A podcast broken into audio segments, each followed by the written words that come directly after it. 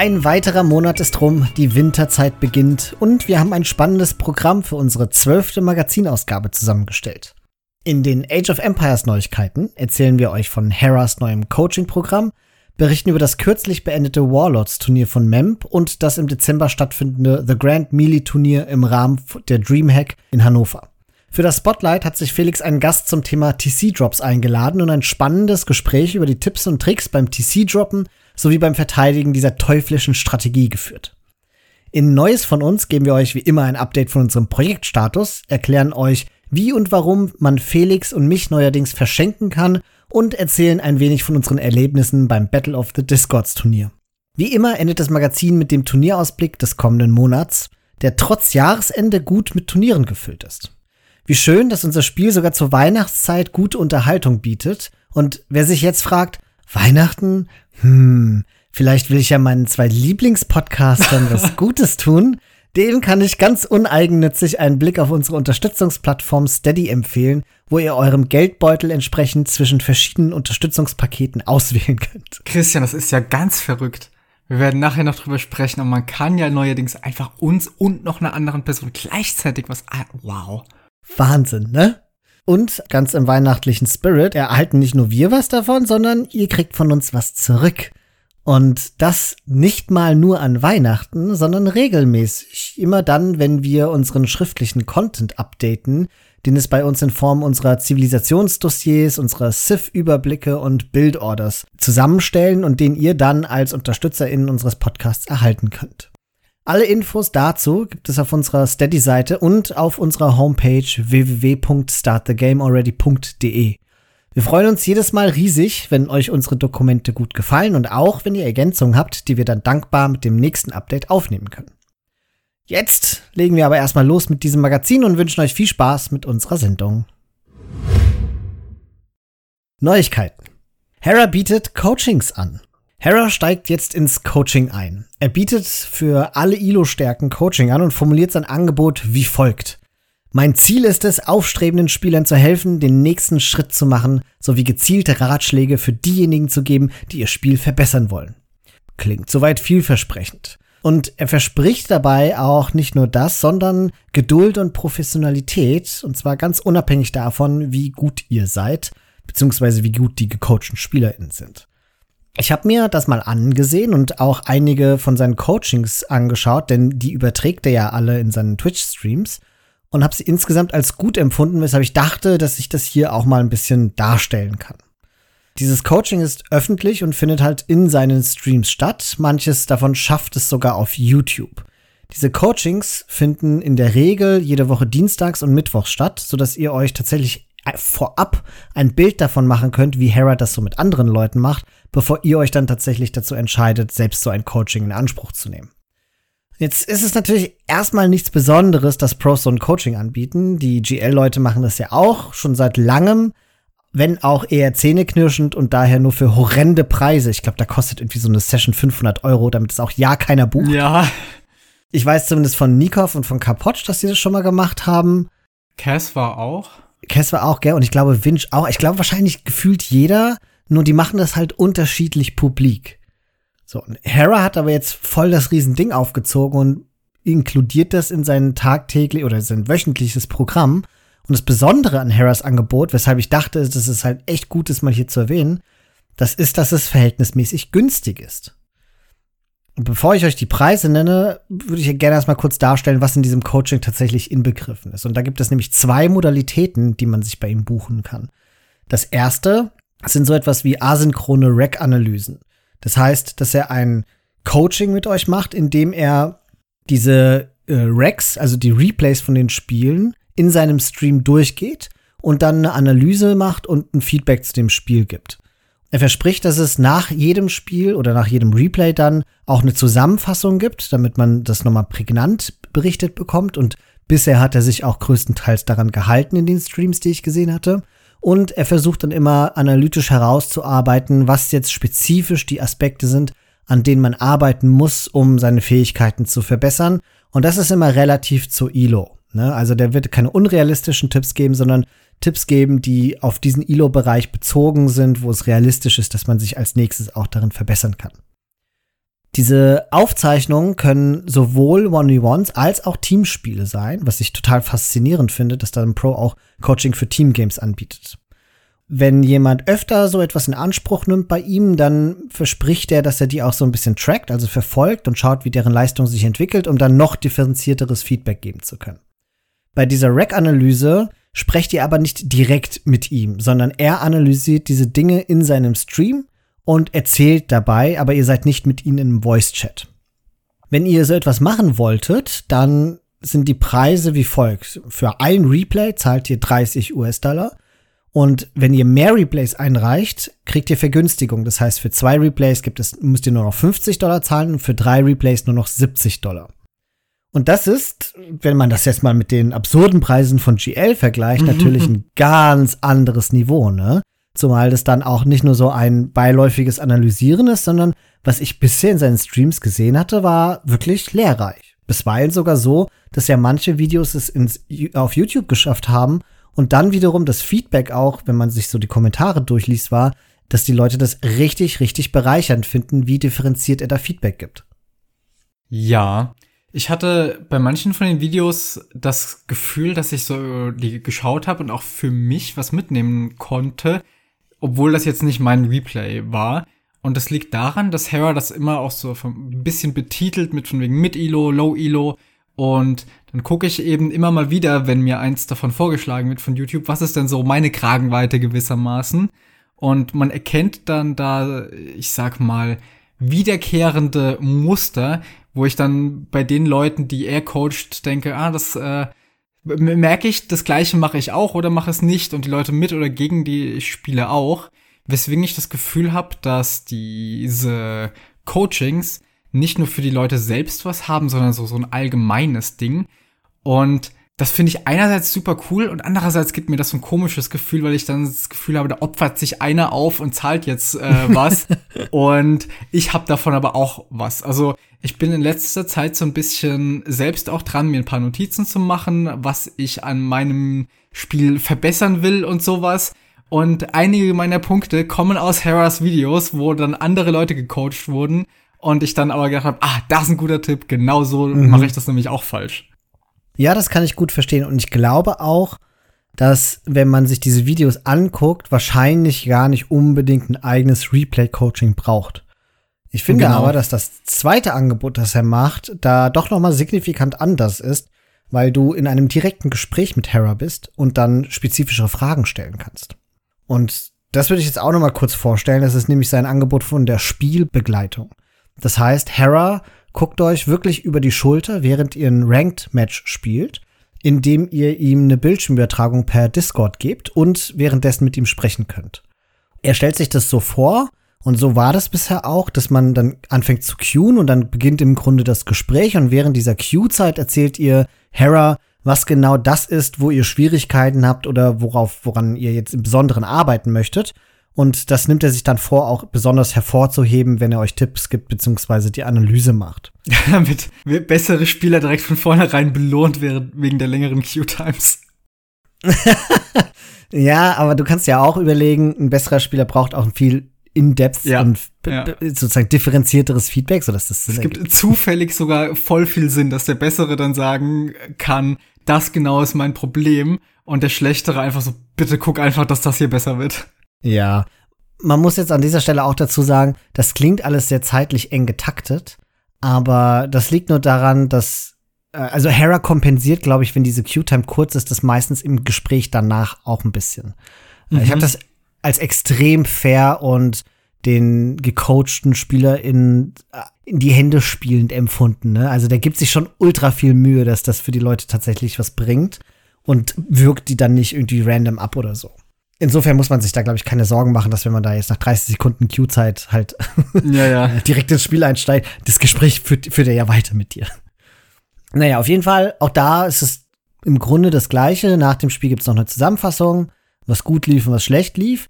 Und auch hier freut er sich natürlich, wenn Leute das mehrfach in Anspruch nehmen und wird denen dann differenzierteres Feedback geben können.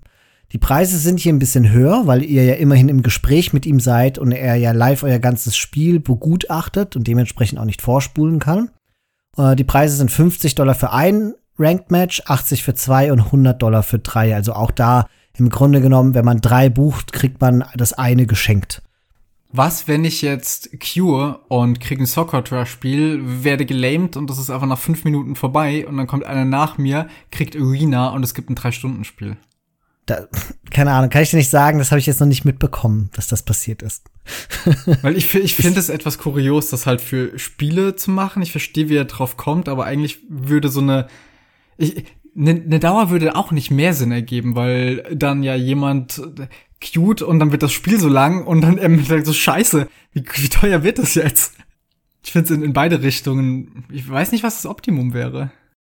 Also ich glaube, für die Spielenden ist es so besser, als wenn du da jetzt nach Zeit bezahlen würdest. Weil sonst hast du wirklich das Problem, wenn du ein ewig langes Spiel kommst, ja. zahlst du dich zu Tode. Das ist ja Quatsch. Nee, nee, das ist, für mich ist das schon in Ordnung. Ich kann mir auch vorstellen, dass es heißt, okay, wenn da jemand gezielt Arabia machen will, dann kann er halt aus der Queue raus oder so. Ne? Ja.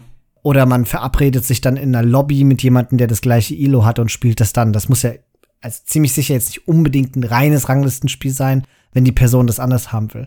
Aber die Idee dahinter finde ich gut, weil die Analyse von diesen Live-Spielen halt eine ganz andere ist als von einem Replay. Ja. Bei den Replays macht das Hera so, dass er wirklich viel kommentiert, was geschieht und sagt, was man hätte wo besser machen können. Und es tariert sich dann so ein bisschen aus, dass dann irgendwann die Kommentare weniger werden, weil er das meiste halt schon im grundlegenden Gameplay erkannt hat. Und danach geht es mehr um Decision-Making und ähnliche Dinge oder Armeekomposition. Oder wo hätte ich meine Einheiten eher haben sollen. Und während dem Live-Kommentar von einem Ranked-Match, da geht es, finde ich, stärker um das Decision-Making. Ja, da guckt er sich so ein bisschen ein Bild an, aber nicht so sehr, nicht so sehr im Detail wie im der Replay-Analyse, sondern dann gibt er viel mehr Feedback aber zu, okay, warum wird jetzt welche Entscheidung getroffen, was sollte man als nächstes tun, was erwartet man und dergleichen. Das fand ich, also mir haben diese Coachings sehr, sehr gut gefallen. Und ich finde, als Zuschauerin lernst du von den Rack-Analysen mehr, wenn du es jetzt nicht dein eigenes Rack ist. Aber als jemand, der von ihm gecoacht wird, glaube ich, ist diese Erfahrung, während dem Spielen so mal die Gedanken von Hera miterleben zu können, extrem bereichernd, weil das jetzt auch lerntheoretisch natürlich ganz anders gelernt und, und verarbeitet werden kann als so eine nachträgliche Analyse, wo du viel mitschreiben und im Grunde dir diese Notizen erstmal aneignen musst. Ja, interessant finde ich dabei auch, dass wenn du so ein Recording hast, dass du halt nicht drauf reagieren kannst auf das Feedback. Und gerade in Age of Empires, wo ich sag's ja oft, du ein Spiel hast, war, wo derjenige gewinnt, der weniger Fehler macht, ganz oft, und es nicht so, so flashy Sachen gibt eigentlich, sondern es kommt einfach drauf an, dass du ein bisschen cleaner spielst als der Gegner. Mhm. Und dann hast du ganz oft das Problem in so Recordings, dass du dir die anguckst auch wenn man selbst so ein bisschen schaut, was möchte ich beim nächsten Mal besser machen, dass man ganz früh so eine Situation hat, wo man denkt, hätte ich das ein bisschen anders gemacht, hätte ich ganz viele Probleme nachher gar nicht erst bekommen. Und wenn ich jetzt direkt Hera dabei habe, dann kann ich von Anfang an diese Fehler vermeiden und Hera kann mich dann quasi weiter in dem leiten, wie es richtig ist und muss nicht während dem Recording dreimal sagen, ja, die Situation hier müssten wir gar nicht erst haben. Also ihr könnt es euch ja einfach mal überlegen. Ich empfehle euch dringend, euch erstmal so ein paar Streams und vielleicht auch das eine oder andere YouTube-Video anzugucken, ob das denn tatsächlich etwas für euch ist. Ich glaube aber, und das sage ich jetzt nicht nur als jemand, der grundsätzlich die Analysen von Hera immer schon als sehr bereichernd empfunden hatte, ich glaube, dass ihr davon profitieren könnt und dass es sich lohnen kann, so ein bisschen den inneren Schweinehund zu überwinden, wenn man wirklich besser werden möchte, mal so ein Coaching in Anspruch zu nehmen, fangt vielleicht erstmal mit einem Replay oder mit einem Ranglistenspiel an und dann guckt mal, ob das wirklich was für euch bringt. Und falls ihr so etwas mal macht, dann bitte meldet euch bei uns, weil ich glaube, ich hätte dann gerne ein paar Fragen an euch und würde dann auch hier oder in anderer Form in unserem Podcast mal gerne davon berichten wollen. Und als Ergänzung dazu noch, Vielleicht auch wegen Hera und weil das so ganz gut zu laufen scheint, hat jetzt Kapotsch vor ein paar Tagen ein eigenes neues Coaching-Programm gestartet. Und anders als das Programm von Hera habe ich davon noch nichts gesehen, weil das ist jetzt irgendwie drei Tage her, dass der das gepostet hat. Auf, ich glaube, AOE Zone war das, wo ich das gefunden hatte. Und ich möchte jetzt keine blinden Empfehlungen aussprechen, weil ich natürlich nicht sagen kann, ob das auch so gut ist wie das von Hera. Andererseits ich bin halt auch ein großer Kapotsch-Fan und fand ihn schon immer sehr sympathisch und ich kann mir bei ihm beim besten Willen nicht vorstellen, dass er nicht auch ein grandioser Coach ist. Äh, müsst ihr für euch selbst überlegen. Er bietet im Grunde dasselbe an wie Hera, hat aber darüber hinaus noch ein drittes Angebot, bei dem er sich dann regelmäßig zwei Stunden in der Woche mit euch zum Training treffen möchte, um euch so ein One-V-One-Coaching zu geben. Beziehungsweise nicht One-V-One, sondern eher One-on-One-Coaching. Und der Unterschied zu Hera ist auch noch, dass er auch bei den Rack-Analysen mit euch im Voice-Chat sprechen wird. Das Ganze also synchron mit euch geschieht. All diese Dinge laufen auch bei ihm über Discord ab und deswegen wäre mein Ratschlag erstmal in seinem Discord beizutreten und vielleicht da noch nach weiteren Informationen zu suchen. Ich habe auf jeden Fall auch sein Coaching-Angebot mal als Link in die Folgenbeschreibung gepackt. Dein Angebot ist nämlich ein bisschen günstiger als das von Hera, falls ihr mal so einen Start wagen möchtet. Harras Angebot findet ihr außerdem auf seinem eigenen Discord. Dazu einfach Ausrufungszeichen Discord in Harras Twitch-Chat eingeben. Das geht auch, wenn er gerade offline ist. Mems Warlord Turnier. Das 30.000 Dollar Turnier, das von Mem gehostet und von Microsoft gesponsert wurde, ist beendet. Für alle, die es noch nachgucken möchten, skippt diesen Teil zur nächsten Kapitelmarke, da wir jetzt auf jeden Fall spoilern werden. Den ersten Platz und jetzt geht der Spoiler los. Und damit 10.000 Dollar Preisgeld hat The Viper eingesagt, der sich im Finale gegen Hera mit 5 zu 2 durchsetzte. Hera gewann damit immerhin 5.000 Dollar Preisgeld. Dem Finale ging das Spiel um Platz 3 voran, bei dem Leary gegen Winchester mit 3 zu 1 gewonnen hatte. Leary sackte damit 3.000 Dollar und Winch als vierter Platz 2.000 Dollar ein. Viper hatte sich vor seinem Finalsieg äh, gegen Mr. Yo im Viertelfinale und Leary im Halbfinale durchsetzen müssen und damit mutmaßlich den schwersten Weg ins Finale. Andererseits, Felix, ich habe das Gefühl, mittlerweile kann man das so nicht sagen, weil so ein Winchester und auch ein Tato und eigentlich jeder, der es irgendwie in die Playoffs schafft, ist einfach auf so hohem Niveau, dass ich, ich tue mich schwer da drin, wirklich zu sagen, das war der schwerste Weg. Ja, vor allem, weil man nicht nur danach gehen kann, wie gut die Spieler jetzt so geratet sind gewissermaßen, wenn man jetzt eine Top 10 mit der Rangfolge aufmacht, sondern bei ganz vielen habe ich das Gefühl, dass die in so einer gewissen Dynamik immer aufeinandertreffen, dass sich bestimmte einzelne Spieler sehr schwer mit gewissen Matchups tun. Also Viper zum Beispiel hat einen sehr guten Track Record gegen Leary, glaube ich, aber tut sich mit Hera oftmals schwer. Gerade in letzter Zeit. Ah ja, na dann, siehst du, wusste ich gar nicht. Ich habe das immer anders empfunden. Ich dachte immer, Hera ist ein Spieler, der gegen Viper Schwierigkeiten hat, weil Viper also ich meine, es ist schwer über Hera zu sagen, dass er nicht besonders gut auf diversen Maps ist, weil er ist es tatsächlich. Aber dass Viper da immer so ein Edge ihm gegenüber hat. Im letzten Hidden Cup zum Beispiel hatte, Viper, äh, hatte Hera gegen Viper gewonnen. Ah, siehst du mal. Okay, das war mir nicht mehr klar. Fällt mir da gerade wieder so ein. Was ich jedenfalls sagen möchte, ist, dass ich dir zustimme, dass es eigentlich keine so, ja, das hier war das schwerere Bracket oder sowas mehr gibt, sondern es sind mittlerweile alle so gut. Im Grunde kann jeder gegen jeden gewinnen und es gibt halt so bestimmte Matchups, wo sich manche Leute dann einfach leichter mit tun. Ich habe zunehmend das Gefühl, dass es fast schon mehr von der Tagesform der einzelnen Spieler ja. abhängt und weniger davon, wer da eigentlich gerade gegen wen gewinnt. Also wenn man mal so jemanden wie Leary vielleicht ausklammert, der zum Beispiel auf Empire Wars einfach absolutes Biest ist, wo man immer das Gefühl hat, okay, der ist vielleicht noch einen Ticken besser als alle anderen, Abgesehen davon sehe ich die alle mehr oder weniger auf einem ähnlichen Niveau unter Turniersettings, ja, wo man sich speziell drauf einstellen muss. Und wenn dann die Tagesform nicht stimmt, dann hat das einen krassen Einfluss auf deren Performance. Naja, auf jeden Fall. Die Pros, Caster und auch Mesmora, der ja die Interviews gemacht hat für MEMP, die haben sich alle größtenteils sehr positiv über die Turniersettings geäußert. Im Fokus steht dabei der Start mit den neuen Villagern, das die Meta zwar signifikant verändert, aber das grundsätzliche Spiel nicht so stark abwandelt, wie es zum Beispiel Empire Wars Settings tun.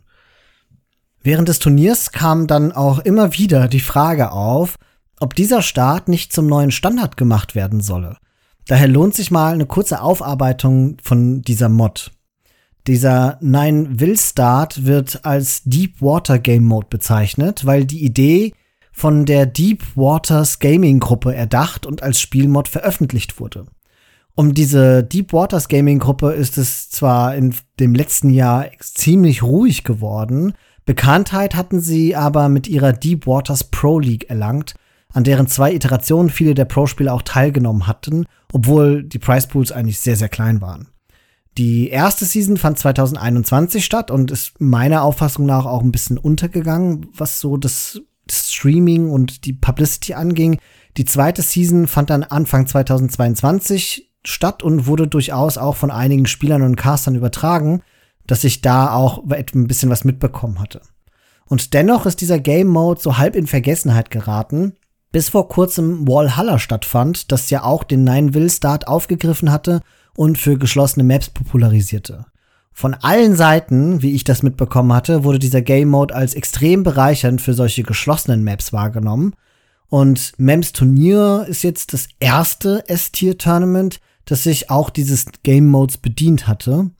Und die Mod, die diesen neuen Villager-Start erlaubt, die stammt tatsächlich schon aus den Anfängen der Definitive Edition Zeit und wurde Ende 2020 entwickelt und 2021 eben durch diese Ligen von der Deep Waters Gaming Gruppe bekannt.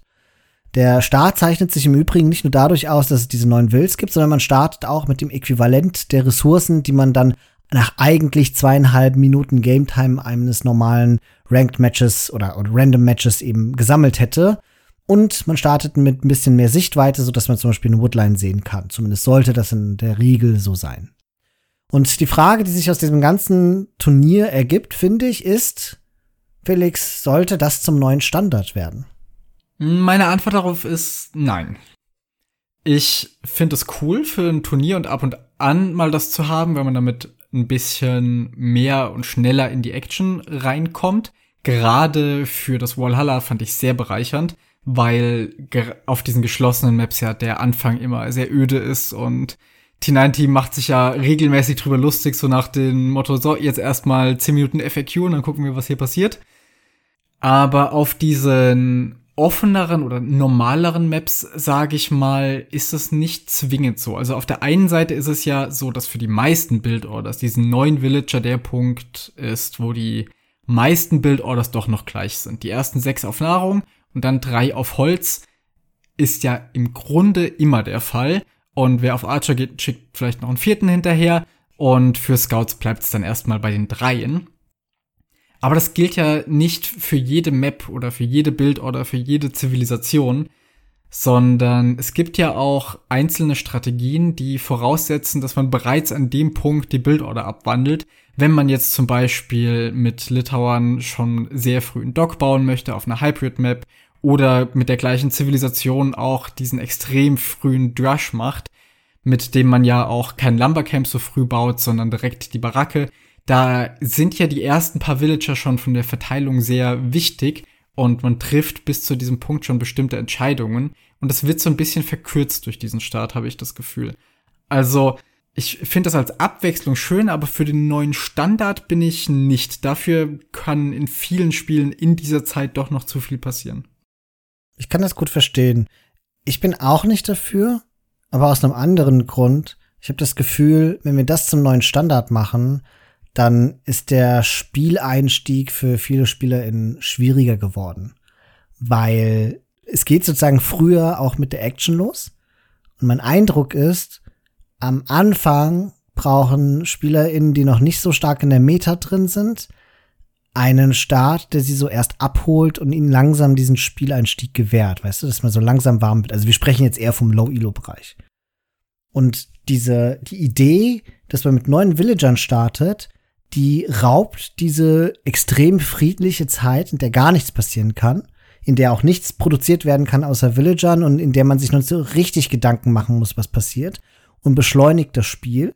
Das heißt, wer dann eine Bildorder drauf hat, hat gegenüber jemandem, der noch nicht genau weiß, wie man mit diesem Start loslegt, einfach einen noch stärkeren Vorteil, als wenn sich das so langsam über die ersten zweieinhalb Minuten so herauskristallisiert.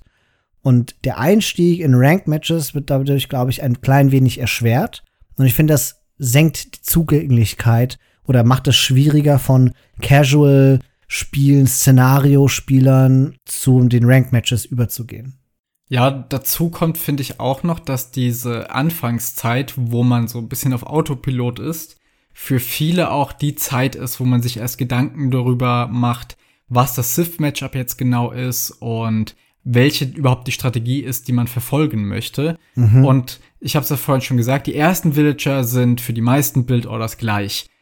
Und das heißt aber für mich nicht, dass das eine Zeit ist, wo ich mir denke, boah, ich, das könnte jetzt auch mal schnell rumgehen und dann kann ich meine eigentliche Strategie verfolgen, sondern das ist für mich die Zeit, in der ich mir meine Strategie überlege. Da scoute ich, da bekomme ich langsam mit, wo sind meine Ressourcen, kann ich wallen, will ich es aggressiver spielen, was für eine Zivilisation hat mein Gegner, was habe ich, auf welche Einheiten möchte ich gehen. Ich glaube, mhm. für viele von den Pros gerade ist das nicht so wichtig. Die sehen im Loading Screen, aha, diese Zivilisation habe ich und diese hat mein Gegner. Das heißt, der Plan ist das folgende. Aber der Großteil der Spieler hat das nicht. Wir müssen uns währenddessen am Anfang erstmal überlegen, was möchten wir überhaupt tun? Und dafür ist diese Zeit unverzichtbar, finde ich. Das ist ein sehr gutes Argument, das für mich auch dagegen spricht, das zum neuen Standard zu machen. Jetzt kann man natürlich sagen, okay, wie wär's mit dem Zwischenweg, also sechs Villager-Start? Da muss man ja dazu sagen, mit sechs Villagern auf Nahrung muss man halt einfach anfangen, um eine kontinuierliche Nahrungsproduktion zu haben, wenn man nicht gerade irgendwie Briten ist oder Litauer oder so etwas, wo man das vielleicht noch anders lösen kann. Das könnte man auch machen, aber das ändert, glaube ich, nichts an der Tatsache, was wir jetzt gerade angeführt haben, dass man vielleicht auch einfach diese Zeit zum sich Gedanken machen und orientieren braucht und benötigt. Und wenn man dann nur eine Minute oder so Spielzeit spart, kann man es halt auch irgendwie gleich lassen, oder? Ja, dafür finde ich, wie gesagt, die Zeit zu wichtig. Und äh, diese Minute macht dann echt auch nicht so viel aus. Zumal das ja keine Zeit ist, in der man untätig ist, sondern Scouting ist halt nach wie vor ein wichtiger Teil von dem Spiel. Auch wenn man jetzt schon eine Woodline sicher hat oder sowas. Aber alleine schon, um so ein bisschen die APM hochzufahren und in Schwung zu kommen, ist das schon mhm. etwas, was durchaus was ausmacht. So, jetzt ist aber dann, kann man ja noch eine Folgefrage daraus entwickeln wir sind uns zwar jetzt einig, dass das nicht zum neuen Standard werden soll, aber das war jetzt erstmal das Gespräch über Ranked-Spiele. Soll das vielleicht der neue Standard für grundsätzlich Turniere werden? Da würde ich jetzt den Punkt anbringen, den ich vorhin genannt habe. Ich finde, gerade da man in Turnieren ja oftmals auch kuriosere Maps sieht, das äh, trifft jetzt auf Warlords nicht zu, aber gerade in einem Hidden Cup oder sowas gibt es ja oft irgendwelche Maps, die speziell dafür entworfen wurden und vor allem ganz viele Hybrid-Maps. Und gerade auf Hybrid-Maps ist bei vielen Zivilisationen das Potenzial groß, von diesem Anfang ein bisschen abzuweichen und was anderes zu machen. Und ich finde, dafür wird man durch diesen neuen Villager-Start schon zu sehr in eine bestimmte Richtung gelenkt und es nimmt einem so ein bisschen die Flexibilität, da andere Sachen auszuprobieren, mhm.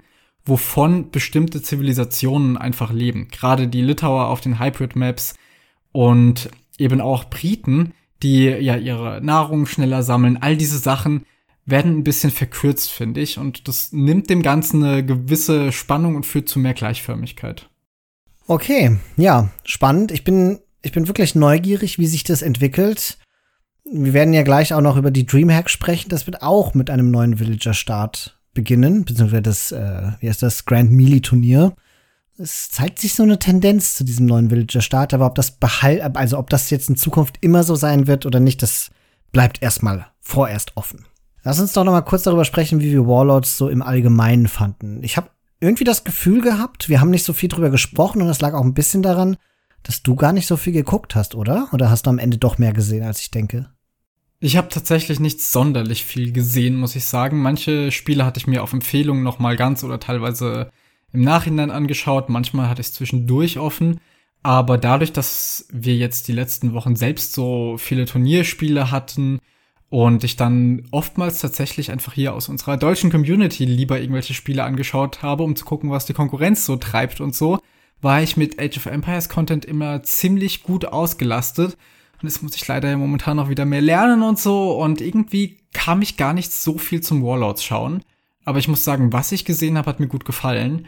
Vor allem mochte ich es sehr, die Maps zu sehen, weil in Warlords klassische Maps gewissermaßen gespielt wurden, die uns ja auch aus Ranked bekannter sind. Und ich merke, dass ich da beim Zuschauen ein bisschen involvierter bin gewissermaßen, weil ich mehr dabei bin, bisschen Sachen an, mir an und abzugucken oder zu überlegen, was hätte ich da vielleicht getan. Das sind Gedanken, die ich mir auf diesen teilweise ja super komplexen Maps wie Hidden Cup oder jetzt kürzlich ja auch Red Bull, die hervorgebracht haben, einfach nicht machen kann, weil man schaut da drauf und ist direkt überfordert damit, überhaupt nur zu sehen, was da geschieht. Und hier ist noch ein Teich und da drüben Wasser. Dann muss man sich erst nach draußen äh, durch eine Woodline arbeiten, bis man an weitere Ressourcen kommt.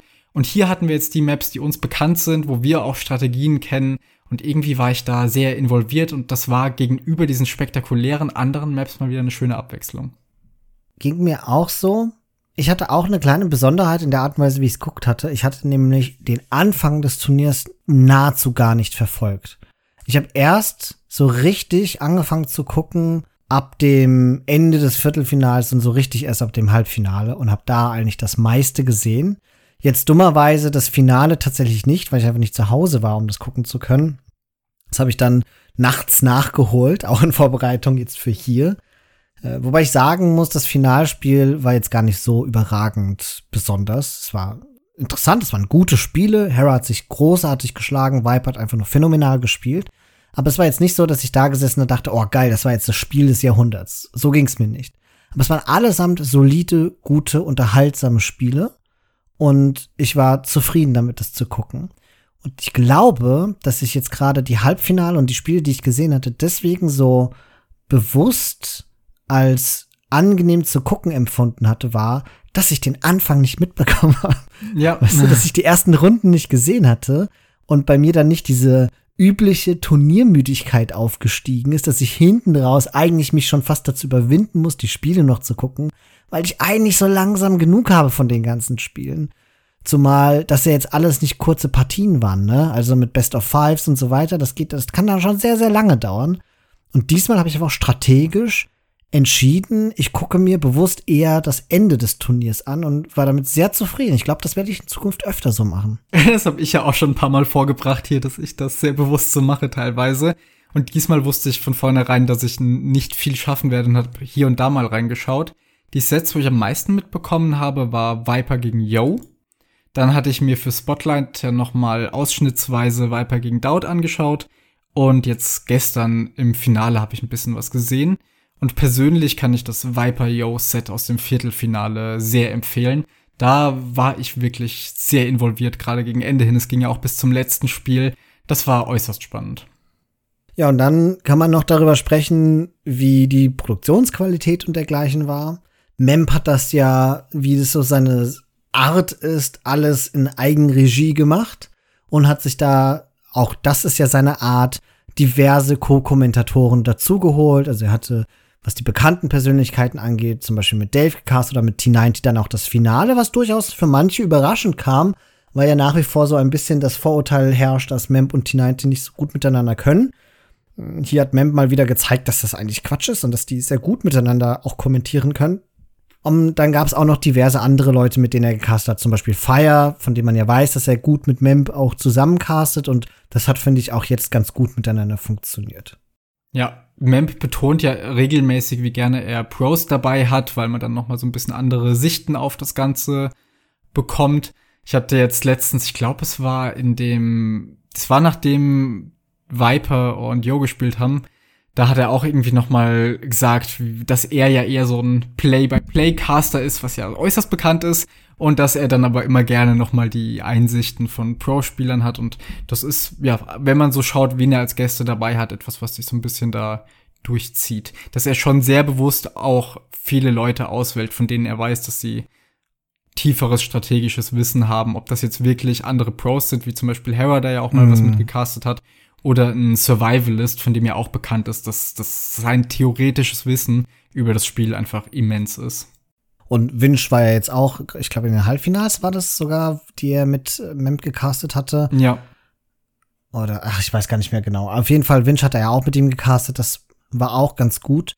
Aber ich muss zugeben, dass ich Schwierigkeiten damit habe, dass da jedes Mal jemand anders mit ihm co-castet. Weil mir dann so ein bisschen die Konsistenz in dem Casting-Stilen fehlt ich weiß nicht, ich bin sehr abhängig von den Castern, um Spaß bei diesen Turnieren zu haben, insbesondere wenn das so ewig lange Sets sind. Ich muss so mit den Castern warm werden, auch wenn ich sie schon kenne in ihrer, aber in ihrer Konstellation warm werden. Und das dauert bei mir eine Weile. Und wenn das so schnell durchwechselt, habe ich das Gefühl, ich bin, ich arbeite so innerlich immer noch an diesem Warmwerden und dann kommt schon der nächste wieder daher. das hat mir, das hat mir ehrlicherweise nicht so sehr gefallen. Ich würde mir da ein bisschen mehr Konsistenz unter seinen Co-Castern wünschen. Da soll er sich halt für zwei Leute oder so entscheiden und dann aber das Turnier mit denen durchziehen. Muss ich sagen, geht mir jetzt nicht so. Also, es gibt noch eine Sache, die mich so leicht in den Wahnsinn treibt und ich habe einfach das innerliche Bedürfnis, hier mit dir darüber zu sprechen. Mem betont doch regelmäßig, dass er alles halt alleine kontrolliert.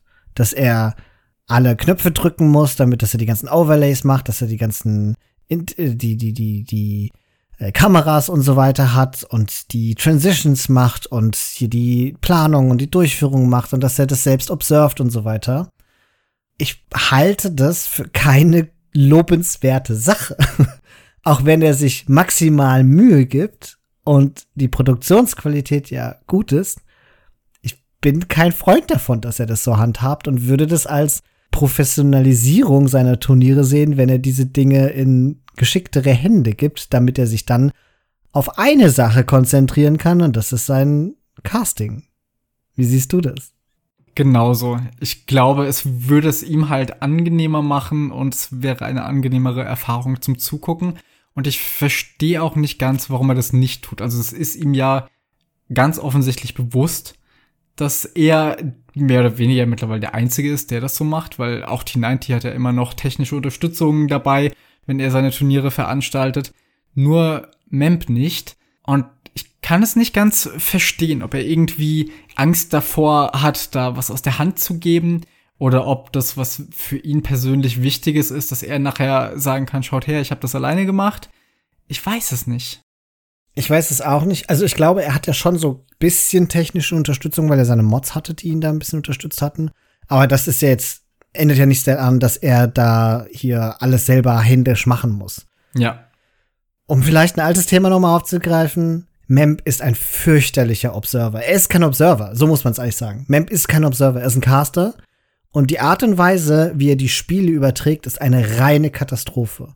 Es gab Spiele im Viertelfinale und im Halbfinale, in denen ich Memp geguckt hatte und aktiv gewechselt hatte, weil ich es nicht ertragen hatte und hab mal mitgezählt und ich glaube, an einer Stelle hat er innerhalb von 10 Sekunden 30 Mal einen Kasten um Bäume, Schafe, Einheiten, Häuser, Bäume, Schafe, Einheiten, Häuser und so weiter und so fort gezogen. Und ich, ich finde das unerträglich. Es macht mich geradezu wahnsinnig, wenn da einer so eine ADHS-Hand hat, die einfach nicht ruhig sitzen kann. Da, da, da haben halt Leute Age of Empires vor sich und sind es gewohnt, das zu spielen mit der entsprechenden APM und dann muss man auf einmal zum Casten abschalten. Und ich kann es auch ein bisschen verstehen, dass man sich damit dann schwer tut. Also, dass das nicht so ohne weiteres möglich ist, diesen Wechsel zu machen. Aber auf der anderen Seite, wenn jemand halt so ein großes Turnier veranstaltet, sollte man merken, dass man das nicht kann und dann das jemand anders machen lassen. Das ist es nämlich weil wie willst du ein guter Caster sein, während du ein guter Observer bist? Das sind für mich zwei getrennte Dinge. Teufel soll Mem tun und ein guter Observer werden, weil er ein guter Caster ist. Sie soll bei seinem Metier bleiben und aber das Observen auslagern, weil das da einfach ganz klar die Qualität dieser Übertragung verbessern würde. Für mich jetzt als Konsumenten, der sich das anguckt. Ich, ich hoffe wirklich, dass er irgendwann auch zu der Einsicht kommt und sich da Observer holt. Also ich meine, das ist ja nicht nur MEMP, ne? T90 hat ja bisher auch nie mit Observern Turniere veranstaltet, soweit ich weiß. Und der klickt auch rum wie ein Irrer, aber es ist trotzdem halt noch ein Viertel von dem, was MEMP macht. Man muss ja aber sagen, T90 hat keine, oder wenn dann keine großen Turniere veranstaltet, seit er jetzt auf Facebook ist. Und gerade mhm. in der Zeit haben sich ja jetzt in Age of Empires die Observer insbesondere eben mit Mapu so hervorgetan. Und da kann ich mir vorstellen, dass wenn T90 das jetzt mal wieder macht, dass er sich dann Mapu dazu holt, wo er ja jetzt auch gerade bei Red Bull Vololo Legacy schon bewiesen hat, dass die beiden ganz gut miteinander können. ich kann mir gut vorstellen, dass es beim nächsten Mal, wenn T90 ein Turnier veranstaltet, anders aussehen würde. Bei Memp kann ich mir auf der anderen Seite vorstellen, dass ihm so ein bisschen dieses, in Anführungszeichen, familiäre mit seiner Community wichtig ist und er dann zeigen will, das hier ist mein Stream und äh, wir sind unsere Community und machen das hier unter uns und ich weiß es nicht. Vielleicht ist es so ein bisschen das, was da reinspielt. Wenn wir jetzt eh schon über große Turniere sprechen, dann können wir jetzt überleiten zur der Dreamhack, dem Dreamhack LAN Event, das in Hannover stattfinden wird. Es war ein bisschen überraschend, muss ich zugeben, für mich und ich glaube auch für alle Age of Empires Fans, dass jetzt im Rahmen der diesjährigen Dreamhack E-Sports Veranstaltung das Grand Melee Turnier angekündigt wurde, das eben eine, ein großes LAN-Turnier in Hannover sein wird, das vor Tausenden von ZuschauerInnen gespielt wird. Wer die Dreamhack nicht kennt, das ist eine etablierte Veranstaltung, die überall auf der Welt auch stattfindet, gerade in den USA ganz viel, auf der so gängige E-Sport-Spiele gespielt werden, so auch dieses Jahr in Hannover. Und jetzt ist scheinbar fast schon nachträglich Age of Empires noch dazugekommen. Ich sage das deshalb so nachträglich, weil auf der Dreamhack-Website von der Austragungsstätte in Hannover da sind die anderen Spiele schon angekündigt gewesen, auch mit Line-up und äh, Datum und man konnte die Karten kaufen. Und zum Zeitpunkt dieser Aufnahme, jetzt am 28. November, ist zumindest der Age of Empires Teil endlich dazugekommen. Der war jetzt auch nach der Ankündigung noch lange Zeit nicht zu erreichen. Aber auch da steht einfach immer noch Informationen folgen bald. Und das war deswegen so ein bisschen verwunderlich. Aber ich meine, ich freue mich, dass das stattfinden wird und dass es ein riesiges Live-Publikum geben wird. Und es gibt auch einen echt satten Pricepool von 100.000 Dollar zu gewinnen. Das Turnier findet vom 15. bis 17. Dezember statt.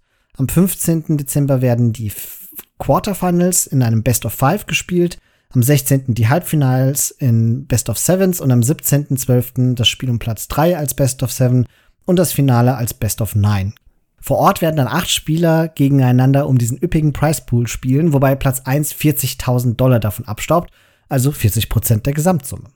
Das ist natürlich eine Mordsmotivation für alle. Und andererseits gibt es nur acht Plätze, von denen zwei sogar schon als direkte Einladung an die Finalisten von Red Bull Wololo Legacy, das heißt Tato und Leary, gegangen sind. Der Rest wird sich in Qualifiern am 3. und 4. Dezember durchsetzen müssen. Interessant ist dabei, das Seeding im Main Event wird zufällig sein. Das heißt, da kann jeder direkt schon in der ersten Runde aufeinandertreffen. Die Caster sind noch nicht bekannt gegeben worden. Ich rechne aber fest damit, dass zumindest Nilly casten wird. Der hat übrigens auch das Organisationsteam bei der Planung und Vorbereitung unterstützt und beraten und wusste auch schon seit einiger Zeit von diesem Event. Das hat er nämlich in einem seiner Streams erzählt. Ich hatte Nilly auch gefragt, wer denn diese ominöse Organisatoren des Turniers sind, die sich als Order of the Sheep bezeichnen. Allerdings hat Nilly gesagt, dass diese Information noch nicht öffentlich sei und erst noch bekannt gegeben werden muss. Zu diesem Zeitpunkt hier kann ich euch also noch nicht sagen, wer sich dahinter verbirgt. Sieste, der ja auch schon Erfahrungen als Turnierorganisator gesammelt hat, ist jedenfalls jemand, der aktiv in zumindest deren Namen postet. Daher ist naheliegend, dass er wohl zu dieser Gruppe gehört. Es ist insgesamt alles ein bisschen mysteriös, muss ich zugeben. Sieste ist laut Liquipedia der Administrator von dem Ganzen. Also der wird das Ganze wohl maßgeblich ausrichten. Ja, ausrichten tut es ja die Dreamhack. Organisieren wird Sieste das wahrscheinlich so, als zumindest auf administrativer Ebene. Also er postet nicht nur dafür, sondern er scheint da einen bedeutenden Beitrag zu leisten. Genau. Aber wer der Rest dieser Gruppe ist, es bleibt alles noch ein bisschen offen. Ja. Ich bin auf jeden Fall gespannt, wer das ist und ob das bedeutet, dass wir von denen auch noch mehr Turniere sehen werden. Das wäre schon cool. Irgendwie müssen die aber auch mit dieser Dreamhack verhaftet sein, weil das kann ja kein Zufall sein, dass jetzt so ein, ich meine, das ist ein Riesenturnier und dann ist es aber eine Gruppe von Leuten, die man noch gar nicht kennt und die machen das an so einer Venue. Das ist, also, Wahnsinn. Ich, ich finde das total spannend. Eine, eine sehr positive verbirgt. Überraschung. ja, genau. Die Game-Settings sind, wie ich es vorhin schon mal kurz angedeutet hatte, der neuen Villager-Start, also dieser Deepwater-Game-Mode. Die Maps sind allesamt bekannte Standard-Maps, wobei auf Wikipedia sogar noch eine Map drin steht, die scheinbar announced werden muss. Also da ist noch unklar, was das ist. Hm, wer die Maps mit dem Deepwater Game Mode spielen möchte, kann sich übrigens das Map Pack auch schon herunterladen. Den Link dazu packe ich euch in die Folgenbeschreibung. Und weil wir es vorhin ja auch hatten, was so das Balancing angeht und wie genau dieser neuen Villager-Start funktioniert. Das fand ich ganz cool auf dem Discord-Server von dem Turnier, von dem Grand Melee-Turnier, kann man sich sehr differenziert nachlesen, wie für jede einzelne Map die äh, Startressourcenverteilung funktioniert und wie da die Villager auf welchen Ressourcen verteilt werden. Das äh, war sehr erleuchtend für mich. Es ist jetzt auch nicht überbordend kompliziert, aber zeigt, dass dieser neuen Villager-Start so ein gewisses individuelles Balancing für jede Map mit sich bringen muss, was ja auch so ein bisschen in deine Argumentation spielt. Vor Ort wird es übrigens auch noch ein sogenanntes Community-Event geben, bei dem es einen mit 5000 Dollar Price Pool gibt. Da werden mit Sicherheit auch einige bekannte Persönlichkeiten mit dabei sein wollen und um diesen Price Pool mitspielen. Ich weiß nicht, wie realistisch es also ist, dass man da gewinnt. Aber es gibt euch immerhin die Chance, mal gegen einige der Pros zu spielen. Ich freue mich dazu zu schauen, ja. Also ich bin sehr gespannt. Vor allem, also ich muss wirklich sagen, das größte Mysterium ist, wer diese Order of the Sheep ist, was sich da auftut und was danach noch folgt. Also, dass das Turnier, dass es das selbst gibt, ist natürlich schon mal super cool. Ich freue mich über jedes Turnier selbstverständlich.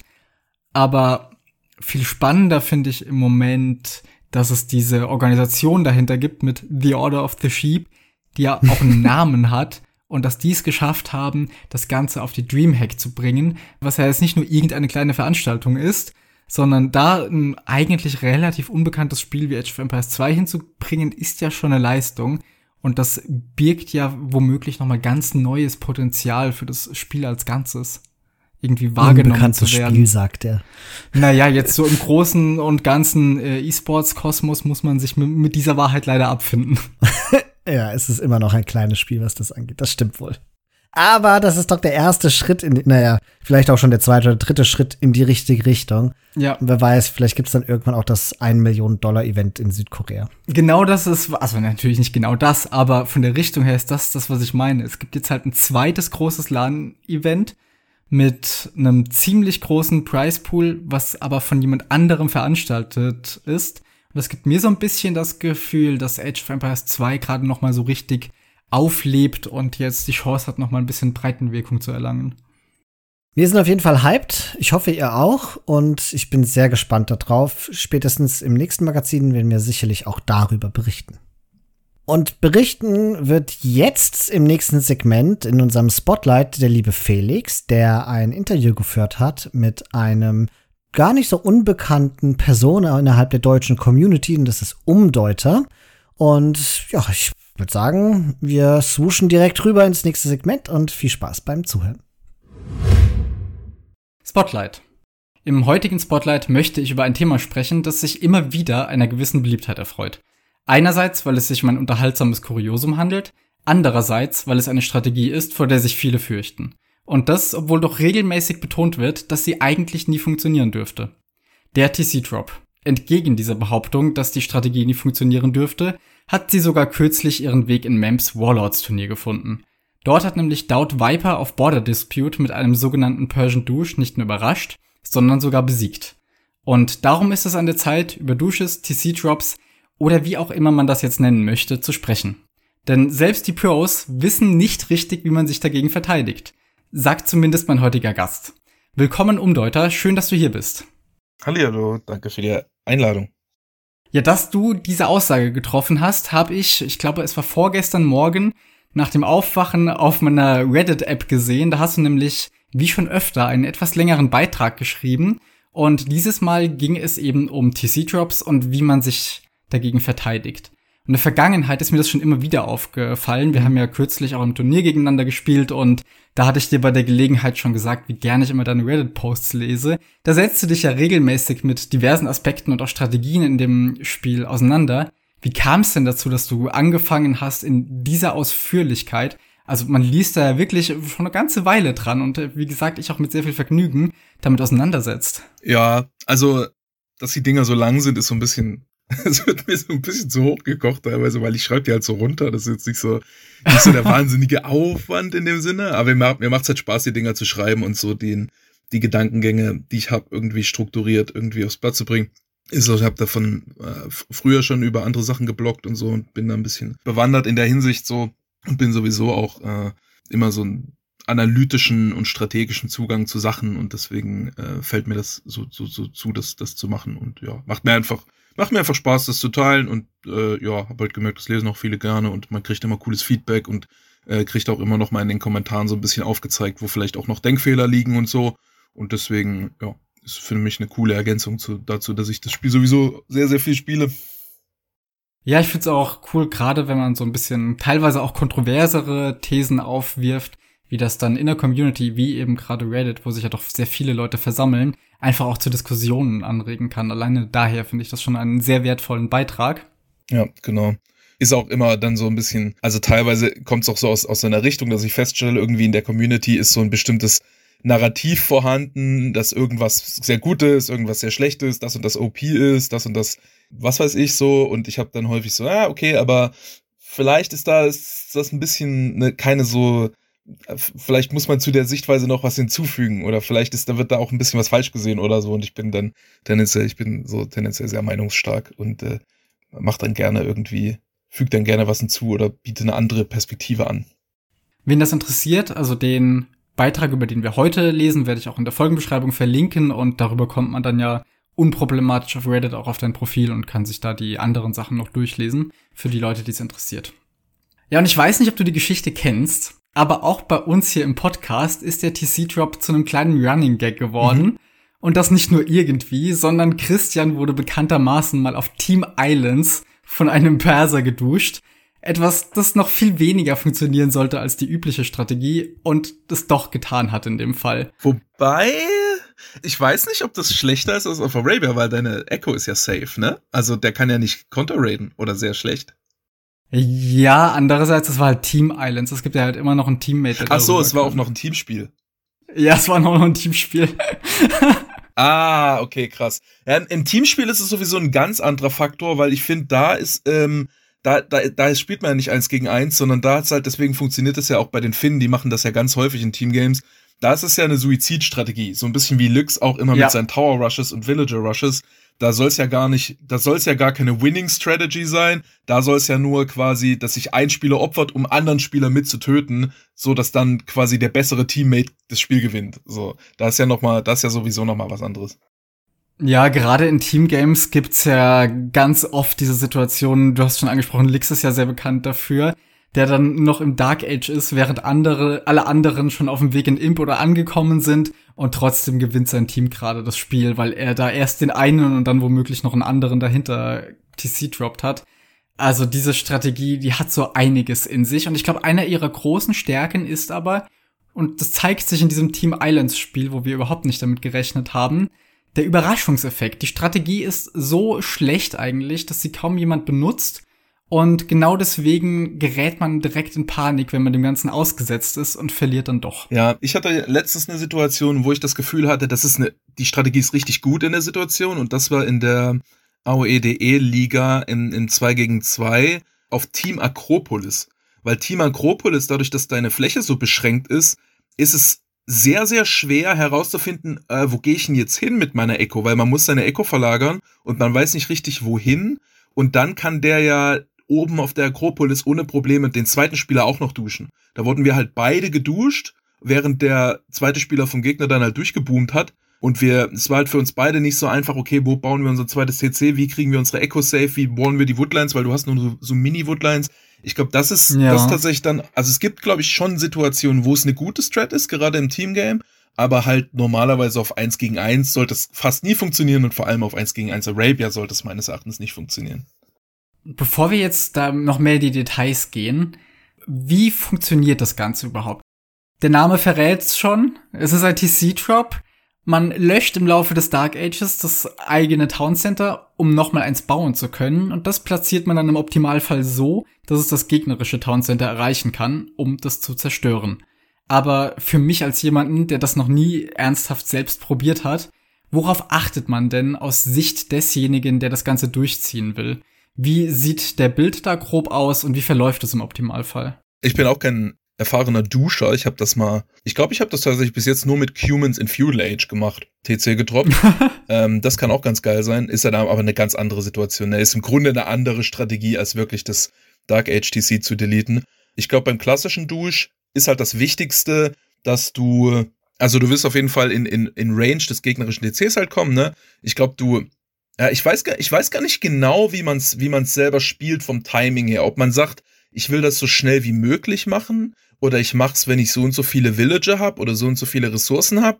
Am härtesten trifft der Dusch, wenn man damit halt möglichst viele Ressourcen catcht. Ne? Also du kannst Glück haben, dass du die Berries, das Gold und das TC rangest Und im Optimalfall hat der Gegner auch schon eine Mill und ein Lumbercamp gebaut. Und dann hast du halt ihm ganz viel denied. Und im, Optimale, im Optimalfall kannst du vielleicht noch eine Farm klauen oder so, oder eine Farm denyen zumindest. Und was halt sehr, sehr häufig vorkommt, ist, dass du, also du versuchst auf jeden Fall, glaube ich, immer so zu bauen, dass du die, dass du die Berries danach nehmen kannst. Weil das ist der einzige wirkliche Vorteil, den du daraus kriegen kannst. Denn was halt das Ding ist, warum es meines Erachtens so eine, auch so eine schlechte Strategie ist, dass du ein neues TC baust, das ist dein Invest und was du da rauskriegst ist, dass der Gegner ein neues TC bauen muss. Also du investierst extrem viel für ein 1 gegen 1 Trade ohne einen offensichtlichen Vorteil. Und die Grundidee ist halt hauptsächlich, dass du danach, in dem Moment, wo du das gegnerische TC kaputtgeschossen hast, gehst du Villager fighten, du produzierst weiter Villager, der Gegner hat vielleicht noch kein TC gebaut oder du hast halt so viele Wills, dass du die Willfights irgendwie gewinnst und so weiter und so fort. Und du kannst halt so viel Chaos bei ihm anrichten, dass du quasi das Invest, was du am Anfang gemacht hast, dass du das zurückkriegst. Man geht ja aber auch nicht mit allen Villagern nach vorne mhm. oftmals oder im Normalfall, sondern gerade eine Woodline hat man noch daheim, um an Holz zu kommen, um das Town Center reparieren zu können, wenn es da zu einem Fight kommt. Wie sollte denn die verbleibende Eco daheim aussehen? Lässt man noch was auf Bären? Nimmt man die Schafe mit oder lässt man die auch zurück, um sie daheim noch in Ruhe essen genau, zu können? Genau, der Klassiker ist, äh, was Rubenstock, glaube ich, immer macht, ist, dass er die Schafe mit nach vorne nimmt, damit er dann dort die Schafe essen kann vorne. Und ich glaube, wahrscheinlich ist 10 die, Optim die optimale Zahl, weil du kannst nur 10 Villager einquartieren, so dass sie auch Pfeile schießen, außer du bist Teutone. Andernfalls, ich glaube, du kannst 15 einquartieren, ne? Aber nur die ersten 10 ändern die Anzahl der ja. Pfeile. So, das heißt, du willst nicht mehr als 10 Villager einquartieren und deswegen würde ich sagen, macht es wahrscheinlich auch am meisten Sinn, mit genau 10 Villagern nach vorne zu gehen. Wobei man ja argumentieren könnte, dass zwei, drei mehr praktisch sind, um reparieren zu können und gleichzeitig die volle Anzahl an Pfeilen zu haben, oder? Ja, aber wenn, wenn repariert wird, also wenn du es als Perser machst, ist dir das ja wurscht, weil du hast eh doppelt so viel HP, also du wirst eh nicht, also du wirst nicht reparieren müssen. Selbst wenn du reparieren musst, dann muss der Gegner auch reparieren und das kostet ihn unfassbar viele Ressourcen, weil äh, das TC ja das einzige Gebäude ist, bei dem Reparieren mehr kostet, als es zu bauen. Also normalerweise kostet ja. Reparieren halb so viel Wood, wie es zu bauen. Also einmal komplett reparieren. Und beim TC ist es doppelt so viel. Also ein TC reparieren kostet sozusagen viermal so viel Holz wie jedes andere Gebäude. Und deswegen ist es eigentlich immer eine schlechte Idee zu reparieren. Und wenn der Gegner anfängt, TC zu reparieren, dann hast du eigentlich schon gewonnen. Mhm. Woran merkt man sonst, wenn es gut läuft? Also du sagst jetzt, wenn er anfängt zu reparieren, das finde ich schon sehr interessant. Ich hätte dich nachher, wenn wir drüber sprechen, wie man dagegen verteidigt, gefragt, ob man reparieren sollte oder eher nee. nicht. Aber ich lese jetzt hier raus, man lässt es eigentlich sein. Genau, der, der, das absolute Standardverhalten ist, dass man sagt, man ignoriert diesen Dusch komplett, man lässt dann sein TC down gehen, äh, macht weiter Villagers und in dem Moment, wo es down gegangen ist, baut man es einfach sofort neu.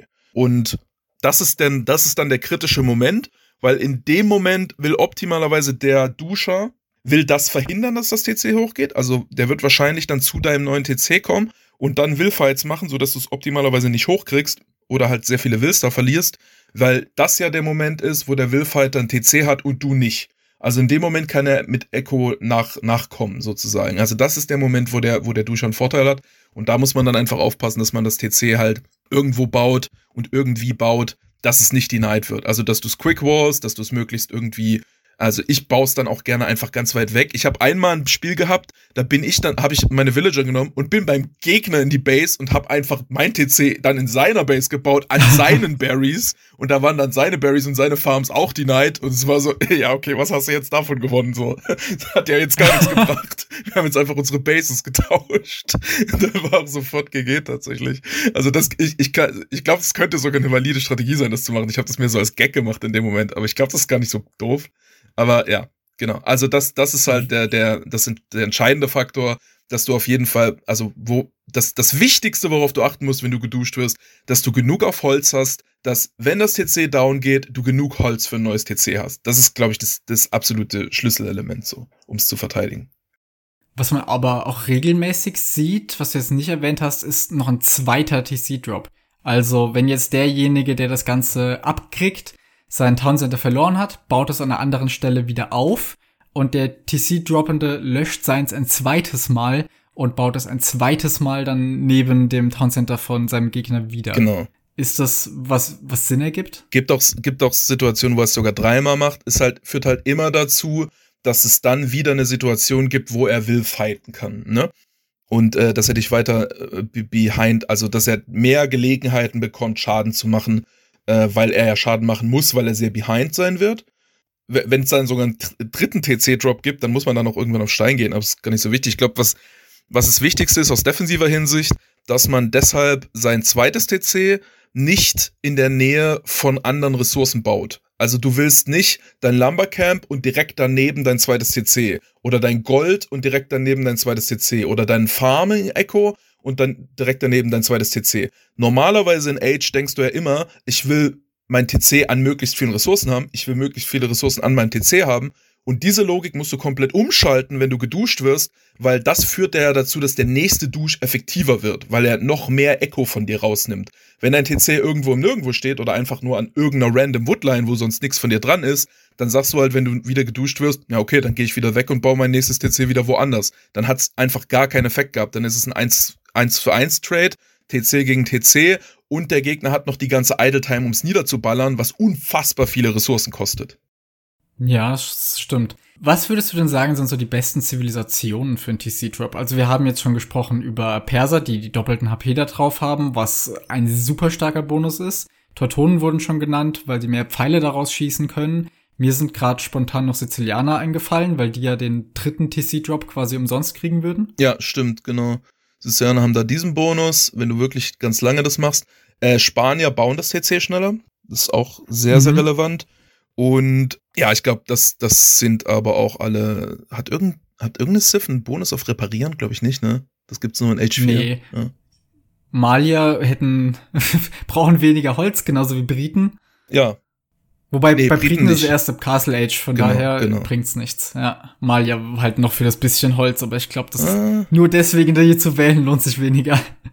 Ja, naja, ich, also wenn man unbedingt duschen will, dann macht man schon normalerweise Persian Dusch, weil das halt dir die, Situ die, die Situation gibt, dass du auf jeden Fall den TC-Fight gewinnst oder Teuton, das ist das Gleiche.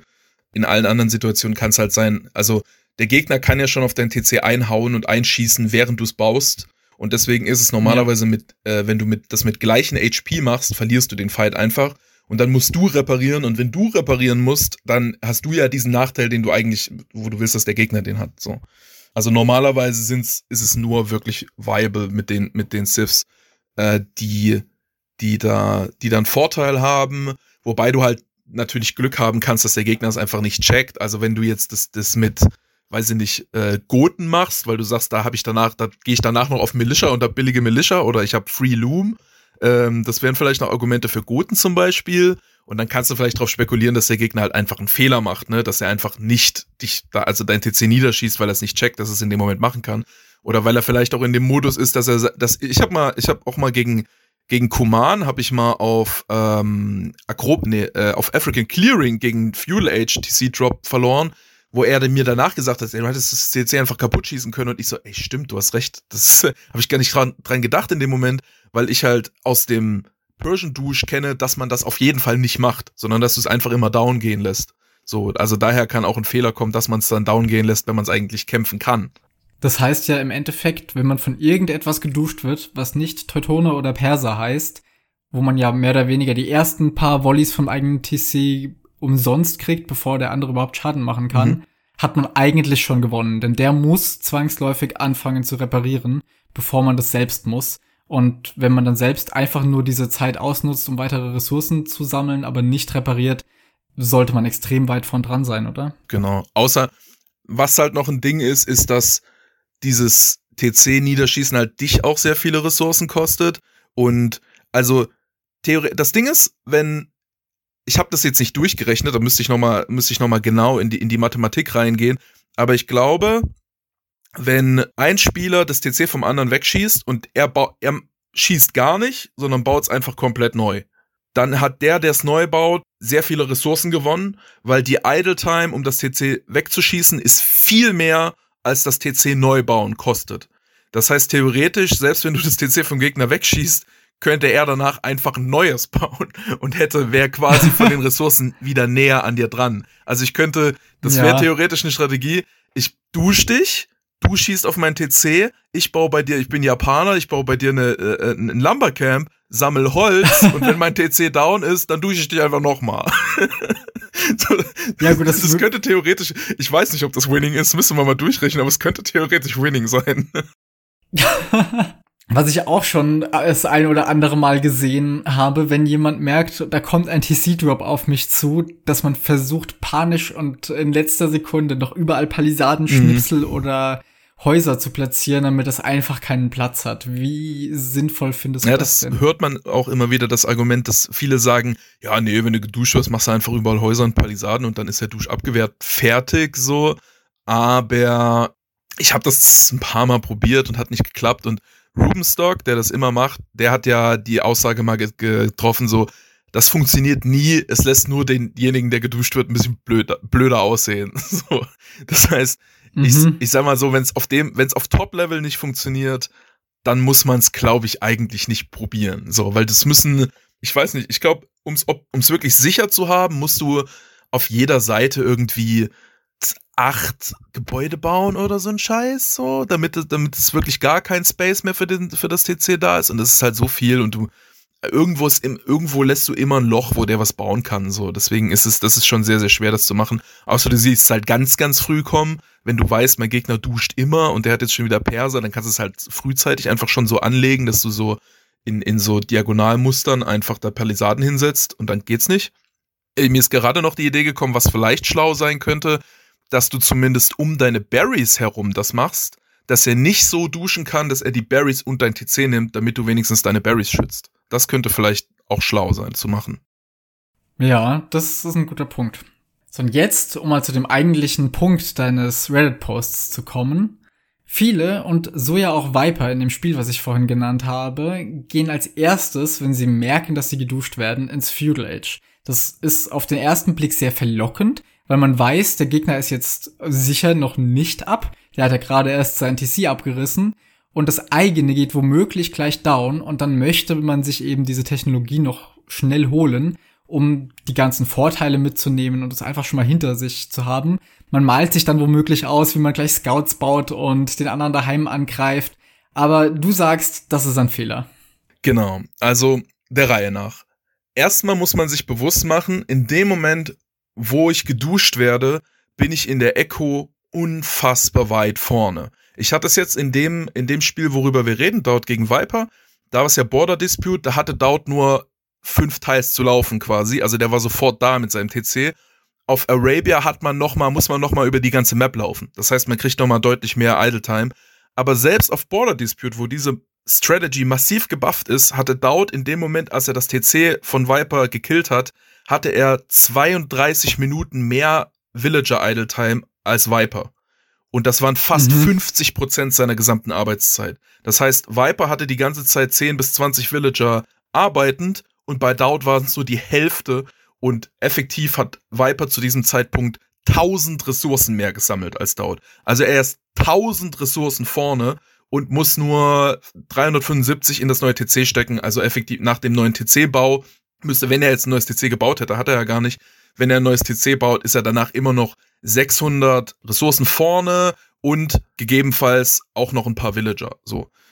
Ja, was man, was man machen kann, ist, ist auch in dem Moment, wo das TC gebaut wird, dann mit ein paar Villager draufzugehen und da die Villager-Fights zu nehmen, weil in dem Moment produziert man selber und der Gegner nicht.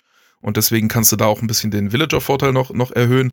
Aber normalerweise bist du weit vorne. Ich hatte, ich hatte mal ein Sokotra-Game gegen den, da gab's T90s, T90-Videos äh, zu diesem Typen, der, der hieß wie heißt er? You got douched, aber umgekehrt geschrieben, so dass man es nicht checkt. Erst wenn man es am Ende umgekehrt liest, checkt man, dass er You Got Douched heißt. Und T90 hatte Legend-Videos über den und der, gegen den habe ich auf so Kotra gespielt, wo das natürlich auch eine gute Strategie ist, weil der, der ganze Raum ist sehr, sehr reduziert so und du hast kurze Distanzen. Und da war ich, glaube ich, in dem Moment, als mein erstes TC down ging, war ich irgendwie sechs Villager vorne schon oder so. Da hatte ich dann 25 und der hatte 19 oder so. Das heißt, du hast viel mehr Villager, die arbeiten können und viel mehr Ressourcen. Das, heißt, du hast einen riesigen Lead. Und das heißt, in dem Moment willst du, hast du eine Situation, wo es ausreicht, einfach nur dein Lead zu verteidigen und zu verhindern, dass du Schaden nimmst. Wenn du Feudal gehst, dann machst du ein Rieseninvestment, 500 Ressourcen und wir haben gesagt, Viper in dem Spiel war so 600, 700 Ressourcen vorne. 500 Ressourcen hat er erstmal in Fuel Age gesteckt. Das heißt, seinen gesamten Lead hat er darin investiert, Fuel Age zu kommen. Hat es auch noch sehr, sehr früh gemacht, so dass er dann nur 16 Villager hatte, als er Fuel Age gekommen ist. Das heißt auch sehr wenig Ressourcen einkommen. Dadurch, er wollte dann natürlich eine Range bauen, er hatte Khmer, er musste sich keine Baracke leisten, das war seine Idee, ich skippe die Baracke, kann mir deshalb eine Range leisten. Hatte dann aber auch, weil er ganz kurz TC reparieren musste, um überhaupt Feudal zu kommen, hatte er gar kein Holz. Das heißt, er kann, er kommt Feudal, sein TC ist weg und er kann kein neues TC bauen und er kann auch nicht sofort eine Range bauen. Und das ist das Risiko, das man eingeht, dass man investiert, um nach Feudal zu kommen, dann dort aber nichts machen kann. Wenn man sich überlegt, wenn ich normalerweise in Fast Feudal spiele, also ich gehe mit 20 Pop ab, ich gehe mit 22 Pop ab, dann bin ich ja in den ersten Minuten, wenn ich nicht interrupted werde, wenn alle meine Villager arbeiten, dann habe ich eine sehr, sehr tighte Echo. So, da habe ich die ganze Zeit gerade so genug Food, um Villager zu produzieren. Ich habe gerade genug Holz und Gold, um irgendwie Archer zu produzieren oder gerade genug Food, um ein paar Scouts zu machen. Und mehr halt nicht. Also ich kann gerade so den Kreislauf aufrechterhalten. Ich habe keine Spare Resources.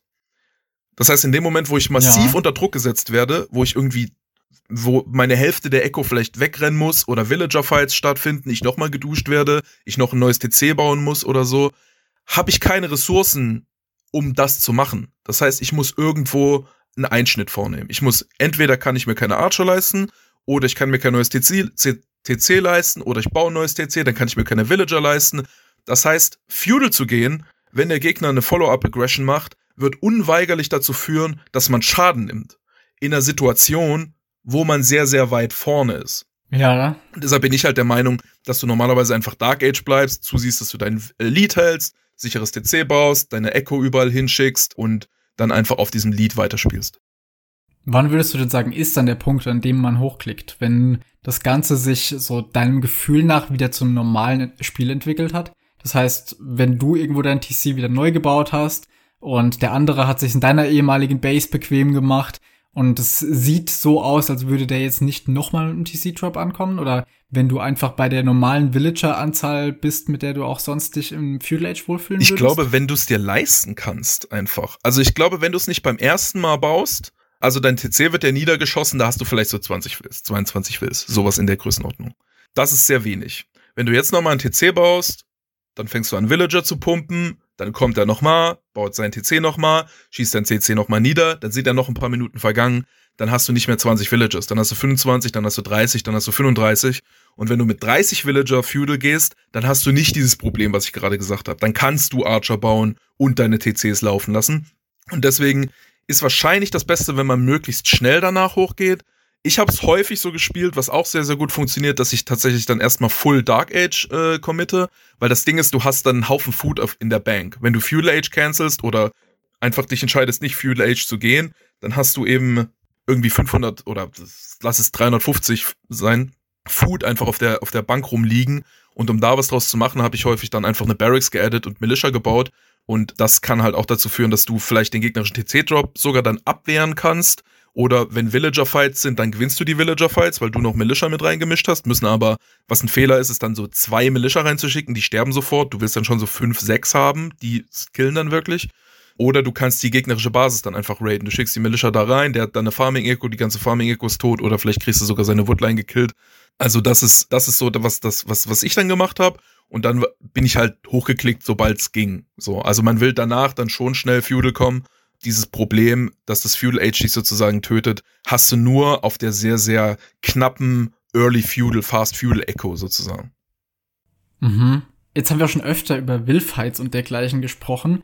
Und das muss man sich ja klar machen, ist ja das Grundkonzept von diesem Persian Douche oder von dem Douche generell, dass man versucht, die Timings auszunutzen, wenn man selbst Villager produzieren kann und der Gegner jetzt nicht, indem man eben eine Weile das Town Center wieder oben hat, und das vom Gegner ist down gegangen. Er versucht jetzt ein neues zu bauen. Man zögert das so lange wie möglich heraus.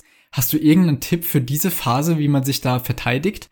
Also, wenn ich jetzt unterwegs bin mit meinen Wildschern auf der Suche nach meinem Traum-TC-Spot für das zweite mhm. und jetzt rennt mir mein Gegner auf einmal hinterher mit allem, was er hat, weil er weiß, er kann gerade nachproduzieren und ich nicht. Also ich würde auf jeden Fall sagen, such dir schon mal einen TC-Spot, bevor dein TC down gegangen ist Du willst optimalerweise die Situation haben, dein TC geht down und du droppst dein TC sofort. Also du willst da möglichst auch schon zehn Villager dort haben, wo du es droppen willst. Ich neige dazu, einfach quasi zur übernächsten Woodline zu laufen. Also in die Richtung, wo der jetzt nicht sein Zeug hat, sondern irgendwie rechts raus, links raus, hinten raus, wenn es wenn's ein Hinten gibt auf der Map, da irgendwie weg und dann nicht an die erste Woodline, weil das ist nah dran, das sieht er schnell, sondern eine Woodline weiterlaufen. Und dann ist es sehr schwer für ihn zu scouten und du, äh, du hast da auch keine andere Echo. Wie gesagt, ein entscheidendes Ding ist auch, dass du das zweite TC nicht dort baust, wo du noch eine, wo du andere Economy hast.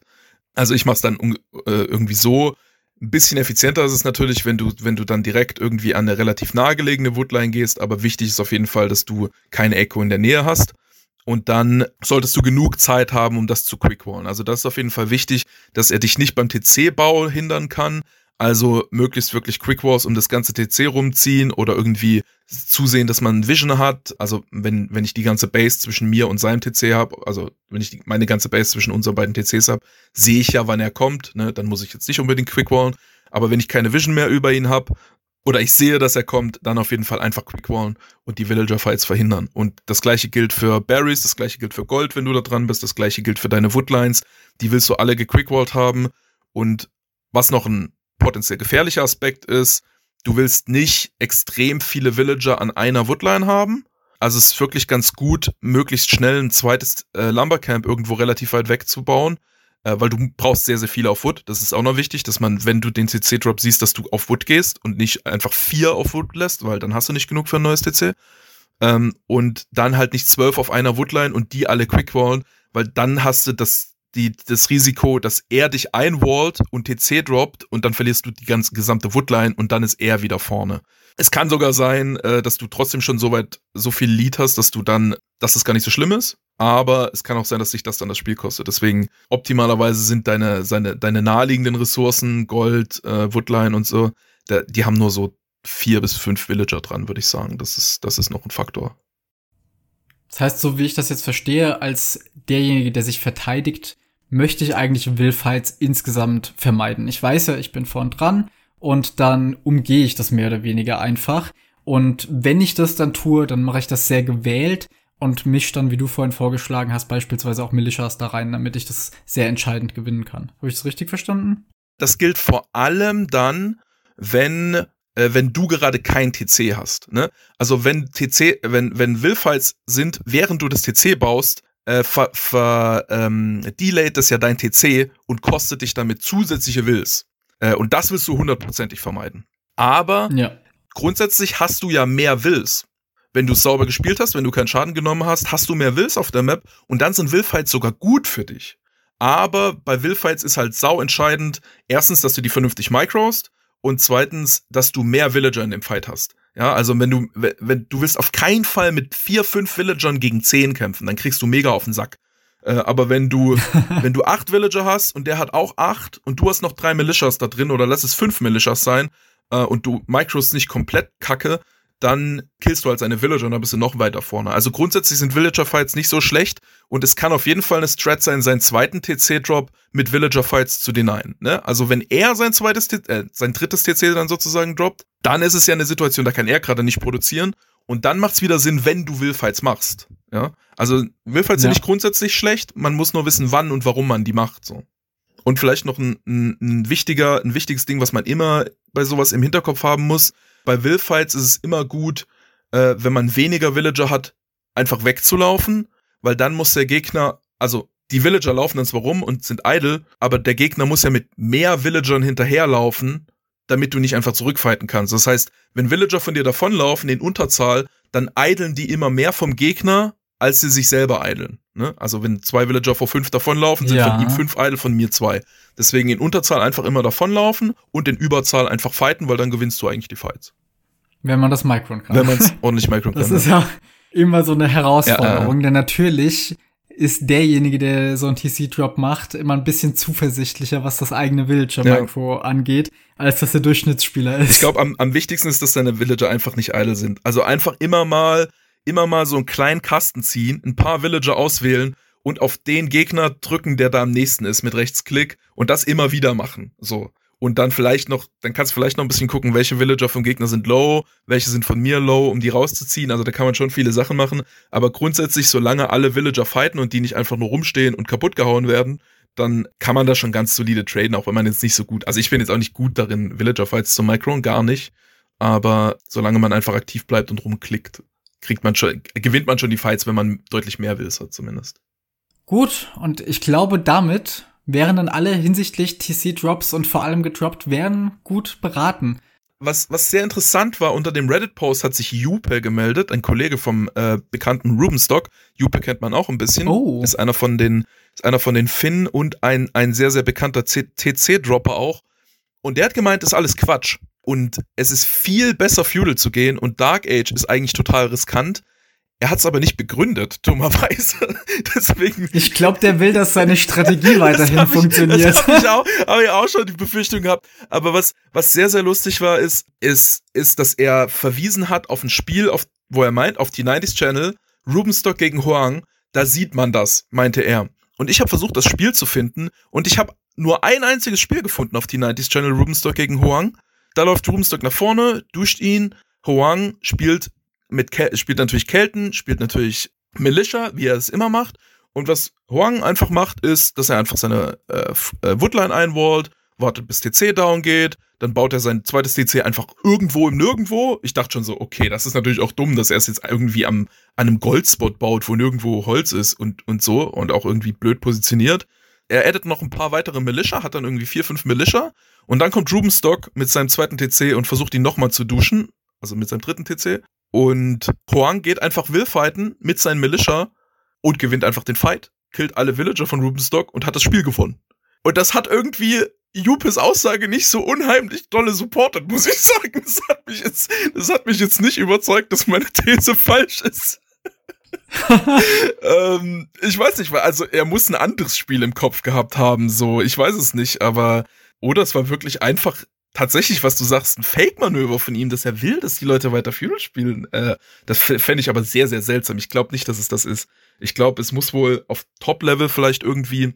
Das Ding ist natürlich, dass du sagen musst, wenn du in Feudal auf Archer kommst, kannst du denjenigen, der noch Dark Age ist und den komplett auf eine Base hast, kannst du, du kannst einen einfach komplett killen. Ne? Also das potenzielle ja. Damage, Potenzial, was du hast durch Feudal Gain, ist wahnsinnig groß aber du hast halt einfach das Risiko, dass du so viel Schaden nimmst, dass du gar nicht erst auf die Archer kommst oder dass du für die Archer unglaublich viel eideln musst. Und das ist meines Erachtens ein Risiko, was unnötig ist, weil ich sehe nicht, was das Risiko ist, wenn du Dark Age bleibst, so richtig. Wenn du Dark Age bleibst und halt jetzt nicht den, nicht irgendeinen Fehler machst, dass du irgendwas nicht quick warst oder irgendwas so platzierst, dass der einfach zehn Villager aus irgendeinem Grund von dir killen kann, dann bist du meines Erachtens so weit vorne, dass du hundertprozentig später safe Feudal kommen kannst. Du kannst noch Schaden bei ihm machen mit Militia. Äh, du kannst ihn fighten, wenn er weitere äh, TC-Drops machst. Also es, das hat ganz viel Potenzial für dich und kein Potenzial für den Duscher meines Erachtens. Jupe, wie gesagt, meinte, wenn du länger Dark Edge bleibst, dann gibst du dem Gegner mehr Gelegenheit, Schaden zu machen, sozusagen. Ich wüsste aber nicht, worin die mhm. Gelegenheit besteht, wenn man es ordentlich spielt. So. Es, es ja. kann aber auch einfach sein, dass in Theorie, also wenn man es optimal spielen würde, gewinnt man wahrscheinlich in beiden Fällen einfach ganz, ganz klar.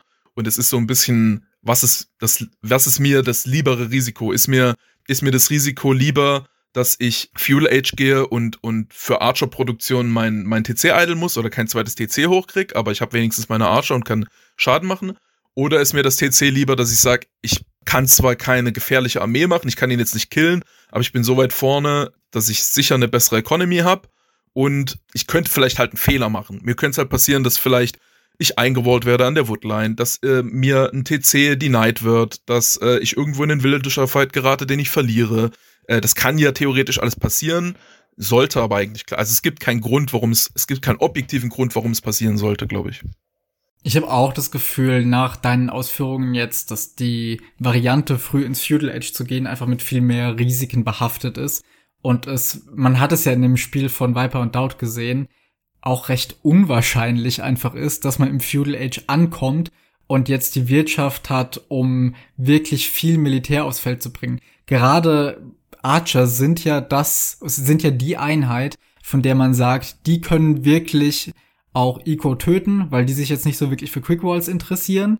Aber jetzt ist es ja so, dass Archer, bis sie ihr Upgrade mit Fletching haben, gar nicht mal so viel Schaden machen an Villagern und vor allem nicht mit kleinen Zahlen. Mhm. Was bedeutet, dass man noch mal mehr in Feudal Age investieren muss mit diesen 100 Nahrung und 50 Gold. Wofür ja absolut die Icon nicht da ist, wenn man jetzt wie ein Viper in dem Fall ja. mit 16, 17 Villagern im Feudal Age ankommt. Genau. Wobei man natürlich schon auch mit sehr, sehr geringen Archer-Numbers sehr viel Schaden machen kann. Weil der Gegner ja zum, also wenn du an eine Woodline kommst, wo der Gegner eingewallt ist mit Quick Walls, äh, und du hast da ein Art, lass es ein Archer sein, der muss die Woodline ja trotzdem abziehen. So, weil sonst sterben halt die Villager ja. trotzdem. Oder der muss halt deinen Archer dann fighten. Das kannst du dann wegmicron. Was vielleicht nochmal so ein Grund ist, warum auf, auf niedrigerem Level vielleicht mein Approach besser ist, als den, der, als den Feudal Approach, den Jupe vorschlägt, dass du dein Army, äh, dein Army-Usage ist einfach auf niedrigerem Niveau meistens schlechter, ne? Also wenn du dich nur um Echo kümmern musst und deine Echo stabil halten musst und, und vielleicht noch so ein paar Militia hast, mit denen du ab und zu mal einen Fight nimmst, äh, das ist, glaube ich, leichter zu spielen, als wenn du versuchst, diese ganz, diesen ganzen Villager-Fights auszuweichen, irgendwo noch ein äh, TC hoch kriegst, was du noch nicht bauen kannst und währenddessen irgendwie versuchst, auf eine Echo zu kommen, wo du Archer produzieren musst und dann musst du diese kleinen Archer, also zwei, drei Archer zusammen, musst du noch die ganze Zeit kontrollieren, musst noch immer Damage machen, musst finden, wo sind denn überhaupt seine Ressourcen und so weiter. Ich glaube, das kann halt, ich glaube, das ist halt auch ein bisschen schwerer zu spielen overall, würde ich vermuten. Ja, das setzt ja nicht nur voraus, dass du überhaupt noch eine Wirtschaft hast, wenn das Ganze vorbei ist, sondern die muss auch noch auf genau das ausgerichtet ja. sein, was du jetzt vorhast. Genau. Insofern trifft das wahrscheinlich einen guten Punkt, weil auch ich muss sagen, ich habe deinen Post gelesen und dachte so, ah, in Zukunft werde ich äh, hier diese Tipps befolgen und ein bisschen zuversichtlicher sein, wenn mir sowas mal passiert, weil ich jetzt so einen groben Plan habe, was ich da tun muss, dem ich folgen kann und mhm. dann immer so ein bisschen im Hinterkopf die, die den Gedanken habe, ich bin gerade vorne, alles ist gut, ich kann mich zurücklehnen ja. und ich hoffe, das hilft nicht nur mir, sondern auch anderen, die das gehört haben. Und wir alle, insbesondere ja auch Christian, wenn er das hier hört, sind fürs nächste Mal vorbereitet, wenn uns sowas trifft. Und damit danke ich dir vielmals, dass du hier warst. Danke für deine Beiträge auf Reddit. Die bereichern uns alle sehr, finde ich. Viel Spaß noch beim Spielen. Ja, sehr schön. Danke für die Einladung. Ich hoffe, es konnte ein bisschen helfen. Vielleicht abschließende Anekdote. Ich habe auch mal ein Spiel, da wurde ich geduscht, habe ich gewonnen, nach de, gegen, gegen, er war Berber, er war meine Elo und er hat beide Boars von mir bekommen. Er ist mit Berber Wills gekommen, Boah. beide Boars bekommen und mich danach geduscht und er hat trotzdem verloren. Also, habt, habt keine Angst. Damit dann gehen wir weiter ins nächste Segment. Danke dir, Umdeuter. Dankeschön, tschüss. Neues von uns. Wie immer berichten wir jetzt in diesem Segment ein bisschen davon, was im vergangenen Monat in unserem Podcast-Projekt passiert ist. Zu nennen wären da zum Beispiel, dass wir ja wieder mehrere Podcasts veröffentlicht haben. Da haben wir die siebte Ausgabe unserer Zivilisationsreihe veröffentlicht, nachdem ihr abgestimmt habt und euch für die Burgunder entschieden habt. Wir haben einen ebenfalls von euch gewünschten Podcast zu dem Thema Team Games veranstaltet, bei dem ich wirklich das Gefühl hatte, dass das ähm, auch weitergeleitet wurde, so an andere Teammitglieder, von wegen hört euch das mal an, das ist vielleicht ganz gut, das äh, kam wohl gut an. Und wir haben im Nachgang an das im Oktober stattfindende Red Bull Wololo Legacy Turnier auch ein Special dazu veranstaltet. Würde sagen, wir können zufrieden sein mit dem, was wir da produziert haben. Ja, auf jeden Fall. Ich äh, bin wieder an einem Punkt gerade, wo ich das Gefühl habe, unsere Podcasts gewinnen noch mal ein bisschen dazu in letzter Zeit ich kann das gar nicht so an irgendwas Bestimmtem festmachen. Aber gerade in dem Burgunder-Podcast haben wir gemerkt, dass wir noch mal länger diskutiert haben als in anderen Zivilisationspodcasts.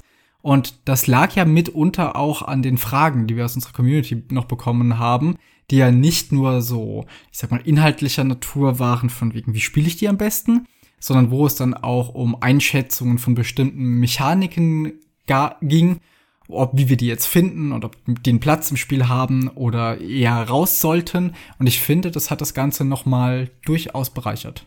Finde ich auch. Ich glaube, das liegt auch daran, dass wir halt jetzt eine Weile ja schon nur Age of Empires Content machen ja. und einfach besser darin geworden sind, über dieses Spiel zu sprechen und auch insgesamt besser geworden sind im Spiel, ne? Also klar, du hast jetzt noch mal eine mega Karriere hingelegt, was dein 1v1 Ilo angeht, aber auch unabhängig davon durch die vielen Turniere und die, die mittlerweile ja doch recht merkwürdig Maps, die wir auch regelmäßig spielen müssen, haben wir neue Sichtweisen auf das Spiel gewonnen und können dann auch, wenn wir über eine Zivilisation sprechen, ein bisschen unseren Blickwinkel erweitern. Also ich, ich, glaube auch, dass du recht damit hast, dass wir besser werden in dem, was wir tun. Gott sei Dank auch. Ja, einerseits im Podcasten, andererseits im Spielen. Das begünstigt sich alles gegenseitig. Das ist hervorragend. Ich meine, wir haben jetzt hier ja die Magazinausgabe Nummer 12, was ja nichts anderes bedeutet, als dass wir dieses Magazin seit einem Jahr jetzt betreiben. Das ist zwar noch nicht die ganze Länge, wie wir exklusiven Age of Empires Content machen, aber dennoch, also das, dieses Magazin war ja so die erste, ich sag mal, professionalisierte Auseinandersetzung mit dem Spiel im Rahmen unseres Podcasts. Und jetzt so, so ein Magazin-Geburtstag zu feiern, finde ich schon irgendwie nice. Ja. Ich erinnere mich noch ziemlich gut an das erste Magazin, wo wir so ein bisschen überlegt hatten, was wollen wir überhaupt für Überpunkte machen? Wie soll das Konzept generell sein? Wollen wir da so ein bisschen eher was diskutieren? Schreibt jeder einfach einen Text und wir lesen das dann vor? Und ich finde, wir haben jetzt ziemlich gut so den Mittelweg gefunden, indem wir immer diese länger ausgeschriebenen Einleitungen haben und dann aber auch noch eine Diskussion anschließen. Und andererseits war eben die Frage, was, was sollen so die festen Segmente sein? Und auch mit denen bin ich sehr zufrieden, denn wir haben jetzt im Grunde das ganze Jahr dieselben Segmente immer gehabt. Und es hat sich noch nie irgendwo ein Thema aufgebracht, wo wir gesagt haben, das passt jetzt nirgendwo so richtig hin, sondern mhm. irgendwie gibt uns das Magazin doch jeden Monat aufs Neue alles unterzubringen, was wir wollen und gleichzeitig aber auch über mit dem Spotlight bestimmte Themen sehr intensiv zu sprechen.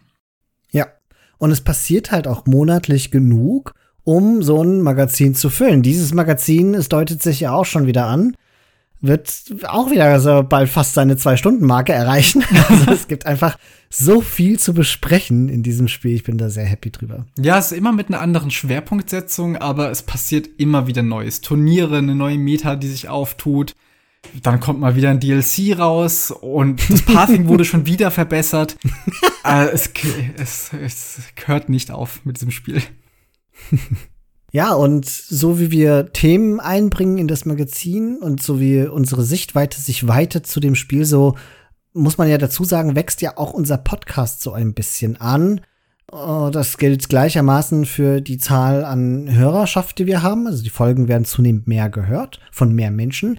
Aber wir werden auch zunehmend mehr unterstützt über unsere Unterstützungsseite und das Besondere daran ist ja, dass wir uns sowieso immer auch schon so eigene Projektziele gesetzt haben, die uns motivieren sollen, hier weiterzumachen und weiter an den Stellschrauben zu verbessern.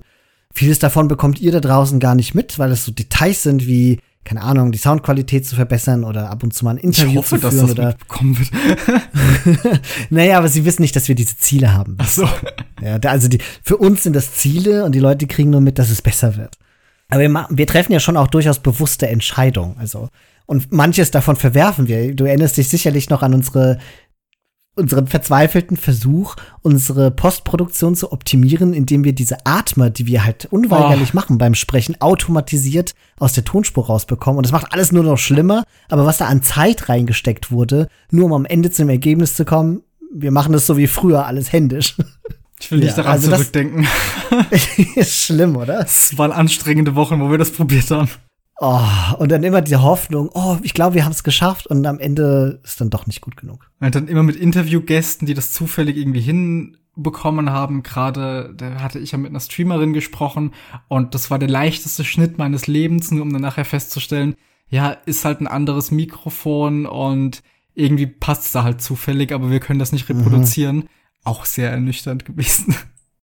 Aber zumindest ein großes Ziel haben wir für unser Projekt identifiziert, das ihr auch kennen könnt. Und auch das hängt mit dem Wachstum unseres Podcasts zusammen.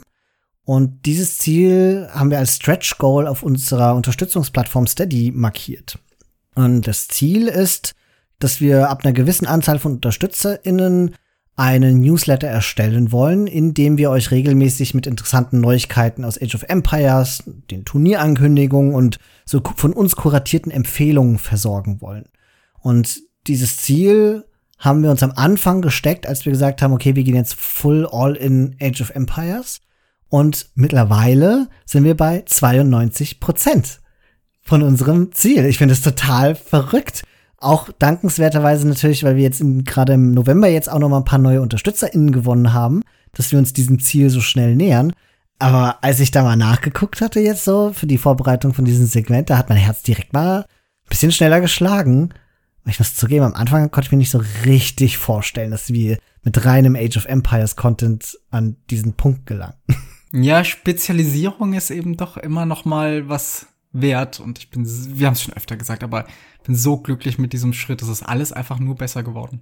Ja, es ist wirklich so. Vielen Dank an alle, die unseren Podcast hören, die mit uns diskutieren und uns Input geben und wirklich auch einen aus tiefstem Herzen kommenden Dankeschön an euch Steady-UnterstützerInnen da draußen, die jetzt auch gerade in solchen Zeiten wie jetzt, wo das Geld ja doch ein bisschen knapper ist, dann äh, uns eine so nette Geste machen. Dazu passend gibt es übrigens eine andere Neuigkeit von uns, denn diese Unterstützungsplattform Steady hat seit diesem Monat ein neues Feature, mit dem im Grunde Unterstützungspakete verschenkt werden können. Stellt euch das bitte so vor wie Gifted Subs auf Twitch, falls ihr das kennt. Wer von euch also noch ein Weihnachtsgeschenk für einen Teammate oder so sucht, kann nun, und ich hätte niemals gedacht, dass ich das mal sage, kann nun uns verschenken.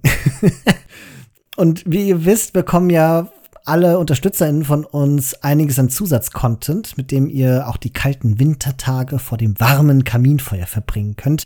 Genug Lesestoff gibt es mittlerweile.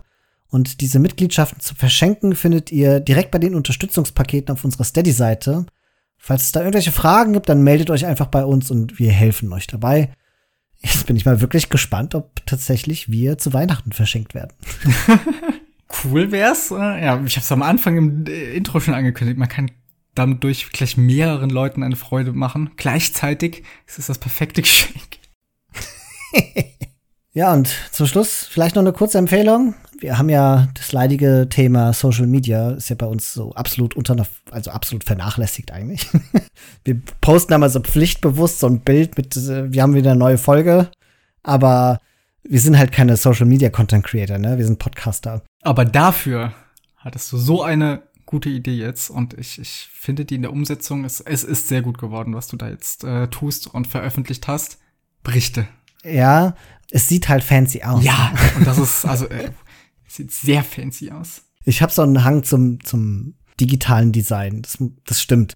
Es ist jetzt auch nichts Überwältigendes, aber wir posten jetzt jeden Tag Stories und das sind so Infoposts. Jeden Tag gibt's die Infoposts zu einer bestimmten Zivilisation, wo wir ein bisschen die Zivilisation charakterisieren, sagen, was die Unique Unit und posten ein paar Stats. Alles, was ihr auch selbst im Tech-Tree nachlesen könntet, aber so bei Instagram Stories, es liest sich ein bisschen leichter. Also, falls ihr auf sowas steht, jetzt haben wir tatsächlich Content auf Instagram, der vielleicht auch lesenswert ist. nicht, dass es vorher nicht auch schon so war, aber ihr wisst, was ich meine. Viel Spaß beim Stöbern. Der Turnierausblick für den Monat Dezember. Fangen wir wie immer erstmal mit Age of Empires 4 an. Da passiert tatsächlich, mal wieder muss man ja mittlerweile sagen, gar nicht so viel. Vor kurzem begann die Winter Team Championship, ein von EGC TV gehostetes 2v2 und 3v3 Turnier in Age of Empires 4. Acht Teams nehmen an diesem Turnier teil. Der Prizepool beträgt stolze 40.000 Dollar. Die Gruppenphase hat bereits begonnen. Die Halbfinals finden am 4. Dezember und das Finale am 11. Dezember statt. Team Games finde ich persönlich ja in Age of Empires 4 sehr unterhaltsam, daher freue ich mich auf jeden Fall auf dieses Turnier. Insbesondere, weil auch die bekannten Caster wieder kommentieren und es auch einen guten Observer geben wird. Das ist auch das Einzige, was ich von Age of Empires 4 berichten kann für den Dezember und meines Wissens nach auch für das nächste Jahr. Ist erstmal nichts Nennenswertes announced worden. Ich bin gespannt, was da noch auf uns zukommen wird. Kommen wir damit aber zu Age of Empires 2, denn da gibt es schon ein paar Turniere, von denen man erzählen kann. Wir beginnen erstmal mit dem Double Cup 3. In Magazin Nummer 10 hatten wir euch davon schon berichtet, dass es diesen Double Cup 3 gibt und dass der im Oktober starten würde. Und natürlich ist das Turnier seitdem noch im Gange und wird auch erst am 18. Dezember zum Ende kommen. Wir dachten uns, dass wir euch mal ein kurzes Update geben, denn zumindest mir geht es so, dass ich von diesem Turnier kaum etwas mitbekomme. Da es nun aber langsam Richtung Finale geht, wird es wahrscheinlich mehr Aufmerksamkeit für das Turnier geben und wahrscheinlich ist spätestens jetzt so langsam ein guter Zeitpunkt, um auch als Zuschauer in, in das Turnier einzusteigen, da zumindest die wenigen Spiele, die ich bislang gesehen habe, durchaus unterhaltsam waren. Die Gruppenphase ist vorbei und die Playoffs werden jetzt als Double Elimination gespielt. Das bedeutet, es gibt ein Winners und ein Losers Bracket. Soll heißen, man muss zweimal verlieren, um aus dem Turnier vollends rauszufliegen. Im Halbfinale des Winners Brackets treffen Tato und Winchester aufeinander, sowie Dark und Cito. Im Halbfinale des Losers Brackets spielen Frickin' Andy und ACCM sowie The Viper und Dragonstar gegeneinander.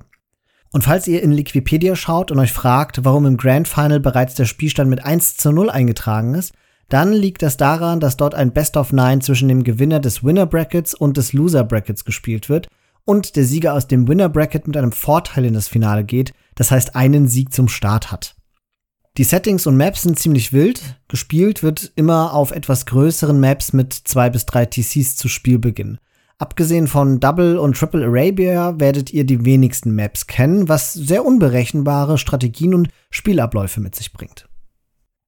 Da wir in der Neuigkeitenrubrik dieses Magazins bereits ausführlich über das The Grand Melee Turnier berichtet haben, kommt hier nur nochmal die Zusammenfassung für diejenigen, die hierher geskippt haben. Das Turnier findet als Live-LAN-Event mit Live-Publikum in Hannover vom 15. bis 17. Dezember statt, hat ein Preispool von 100.000 Dollar und wird von acht qualifizierten Spielern ausgetragen, wobei Tato und Leary bereits qualifiziert sind. Es gibt zwar noch keine offiziellen Aussagen, aber laut Liquipedia werden die üblichen Caster wohl die Spiele übertragen, auch wenn da noch keine spezifischen Namen genannt wurden. Die T90s Titans League ist zurück. T90 ist seit seinem Wechsel zu Facebook und dem Erscheinen von Age of Empires 4 vorsichtig, was das Hosten von Turnieren angeht. Seine Liga war jedoch ganz gut rezipiert worden und nun startet die zweite Season. Dieses Mal spielen die verschiedenen Ligen jedoch nicht parallel zueinander, sondern scheinbar nacheinander. Die Silver Division, also die niedrigste Division, findet jetzt im Dezember statt. Los geht es am 1. Dezember die Endrunde findet vom 19. bis 29. Dezember statt. Wobei die Decider-Spiele am 30. und 31.12. und 1. Januar als Rex gecastet werden. Am Ende bleiben neun Spieler übrig, die im neuen Jahr direkt an der Goldliga teilnehmen dürfen. Das Datum zu der Gold und zu der Titan League werden noch demnächst bekannt gegeben. Die kann ich euch jetzt noch nicht nennen. Und falls ihr euch, wie ich, fragt, warum das eigentlich neun und nicht acht Spieler sind, die dann direkt in die Goldliga kommen dürfen, Bra nimmt diese Season nicht an der Gold League teil und sein Platz muss dementsprechend nachgefüllt werden. Das Handbuch habe ich euch als Link in die Folgenbeschreibung gepackt. Ihr könnt sogar daran teilnehmen, also an der Silver League, müsst das aber noch heute, also am 30. November tun. Nomad Wars 3. Im Magazin Nummer 11 haben wir bereits von Nomad Wars 3 berichtet. Das ist ein 3 gegen 3 Turnier mit Nomad-Style-Maps. Dieses Turnier ist noch am Laufen und ist zurzeit in der Gruppenphase. Leider bekommt man davon nicht allzu viel zu sehen, aber auf Twitch streamt zumindest Dave seine Spiele, der mit T90, Bulletin und Dash ein Team bildet. Da aber viele andere Pros auch mitspielen, kann ich mir vorstellen, dass zumindest die Playoffs mehr ins Rampenlicht rücken werden. Gespielt wird noch bis zum 3. Januar.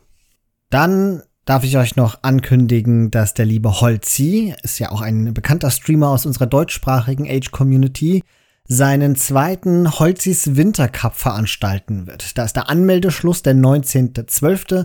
Wie immer geht es um einen guten Zweck, das heißt, da werden Spenden gesammelt, die dann an einen guten Zweck gestiftet werden. Der Anmeldeschluss ist der 19.12. Die Auslosung der ersten Runde findet dann zeremoniell in seinem Stream am 23.12. um 20 Uhr statt.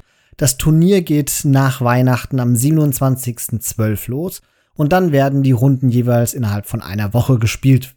Um sich anmelden zu können, geht ihr am besten auf Holzis Discord-Channel, den verlinken wir euch auch in der Folgenbeschreibung und dort findet ihr dann in der Infosektion bei Holzis Winter Cup auch alle Anmeldeinformationen und die Regeln zum Drafting und so weiter und so fort. Wie immer ist das eine tolle Aktion. Wir können den Holzi immer nur beglückwünschen für diese tollen Ideen, die er da so ins Leben setzt, vor allen Dingen, weil sie eben auch für einen guten Zweck sind. Der liebe Felix wird daran auch teilnehmen, den könnt ihr dort bestaunen und auch andere bekannte Namen aus der deutschen Community werdet ihr dort wiederfinden. Und wo wir schon bei der deutschsprachigen Community sind, wir wollen an dieser Stelle auch nochmal erinnern, dass Buzz-O's Turnier läuft. Das ist das Bomber 5 Turnier, bei dem es auch ein wenig was, naja, ein wenig sage ich, er hat einen ordentlichen Prizepool da zusammengesammelt, den es auch zu gewinnen gibt. Und das kann man alles auf seinem Twitch-Stream verfolgen. Auch den verlinken wir in unserer Folgenbeschreibung. Und zum Abschluss bringe ich euch noch das Banano 2 King of the Jungle Turnier mit. Das ist ein 1000 Dollar Free-for-All King of the Hill Turnier. Das Format ist inspiriert von Nillys King of the Hippo Turnierserie. Alle Spiele werden über vier Tage gespielt, das heißt am 3., 4., 10. und 11. Dezember. An jedem Tag werden zwei Qualifikationspartien ausgetragen, die um 14 Uhr GMT beginnen. Jedes Spiel wird ein Free-for-All King of the Hill mit acht Spielern sein, ohne Diplomatieoptionen und kein Regicide. Die Spiele werden auf Semi-Standard Land Maps für acht Spieler gespielt. Die Gewinner der acht Qualifikationsspiele werden dann am 11. Dezember im Anschluss an die letzten Qualifikationsspiele das große Finale bestreiten. Jeder kann sich für dieses Turnier anmelden und die Teilnahmeanmeldung ist bis kurz vor Spielbeginn offen. Das Handbuch mit den Anmeldelinks habe ich euch in die Folgenbeschreibung gepackt. Darüber könnt ihr euch dann also auch direkt anmelden. Damit kommen wir zum Ende der November-Ausgabe unseres schönen Magazins. Wie es unsere Tradition ist, möchten wir uns bei unseren besonders großzügigen UnterstützerInnen bedanken, die ganz tief in ihre Taschen gegriffen haben. Das sind Kanak und Konstantin und seit November dürfen wir auch Jan, den ihr als Buzzo kennt, sowie Michael in der Reihe dieser VIPs begrüßen. Herzlichen Dank an euch vier und natürlich auch an alle anderen, die uns weiterempfehlen, unterstützen, hören und uns anderweitig supporten. Das nächste Magazin erscheint dann Ende Dezember. Doch keine Sorge, bis dahin gibt es natürlich wie gewohnt von uns im regelmäßigen Rhythmus weitere Podcasts von uns zu hören. Feedback, Ergänzungen und Kommentare könnt ihr uns gerne auf unserem Discord-Server hinterlassen. Vielen Dank fürs Zuhören und dass ihr bis zum Schluss hier geblieben seid. Ich wünsche euch jetzt schon mal schöne Feiertage und wir hören uns dann in der nächsten Folge. Auch von mir nochmal vielen Dank an unsere UnterstützerInnen und noch kurz der Hinweis, wenn die Folge erscheint, haben wir bestimmt schon auf unserem Discord-Server die nächste Abstimmung für die nächsten Zivilisationen-Folgen gestartet.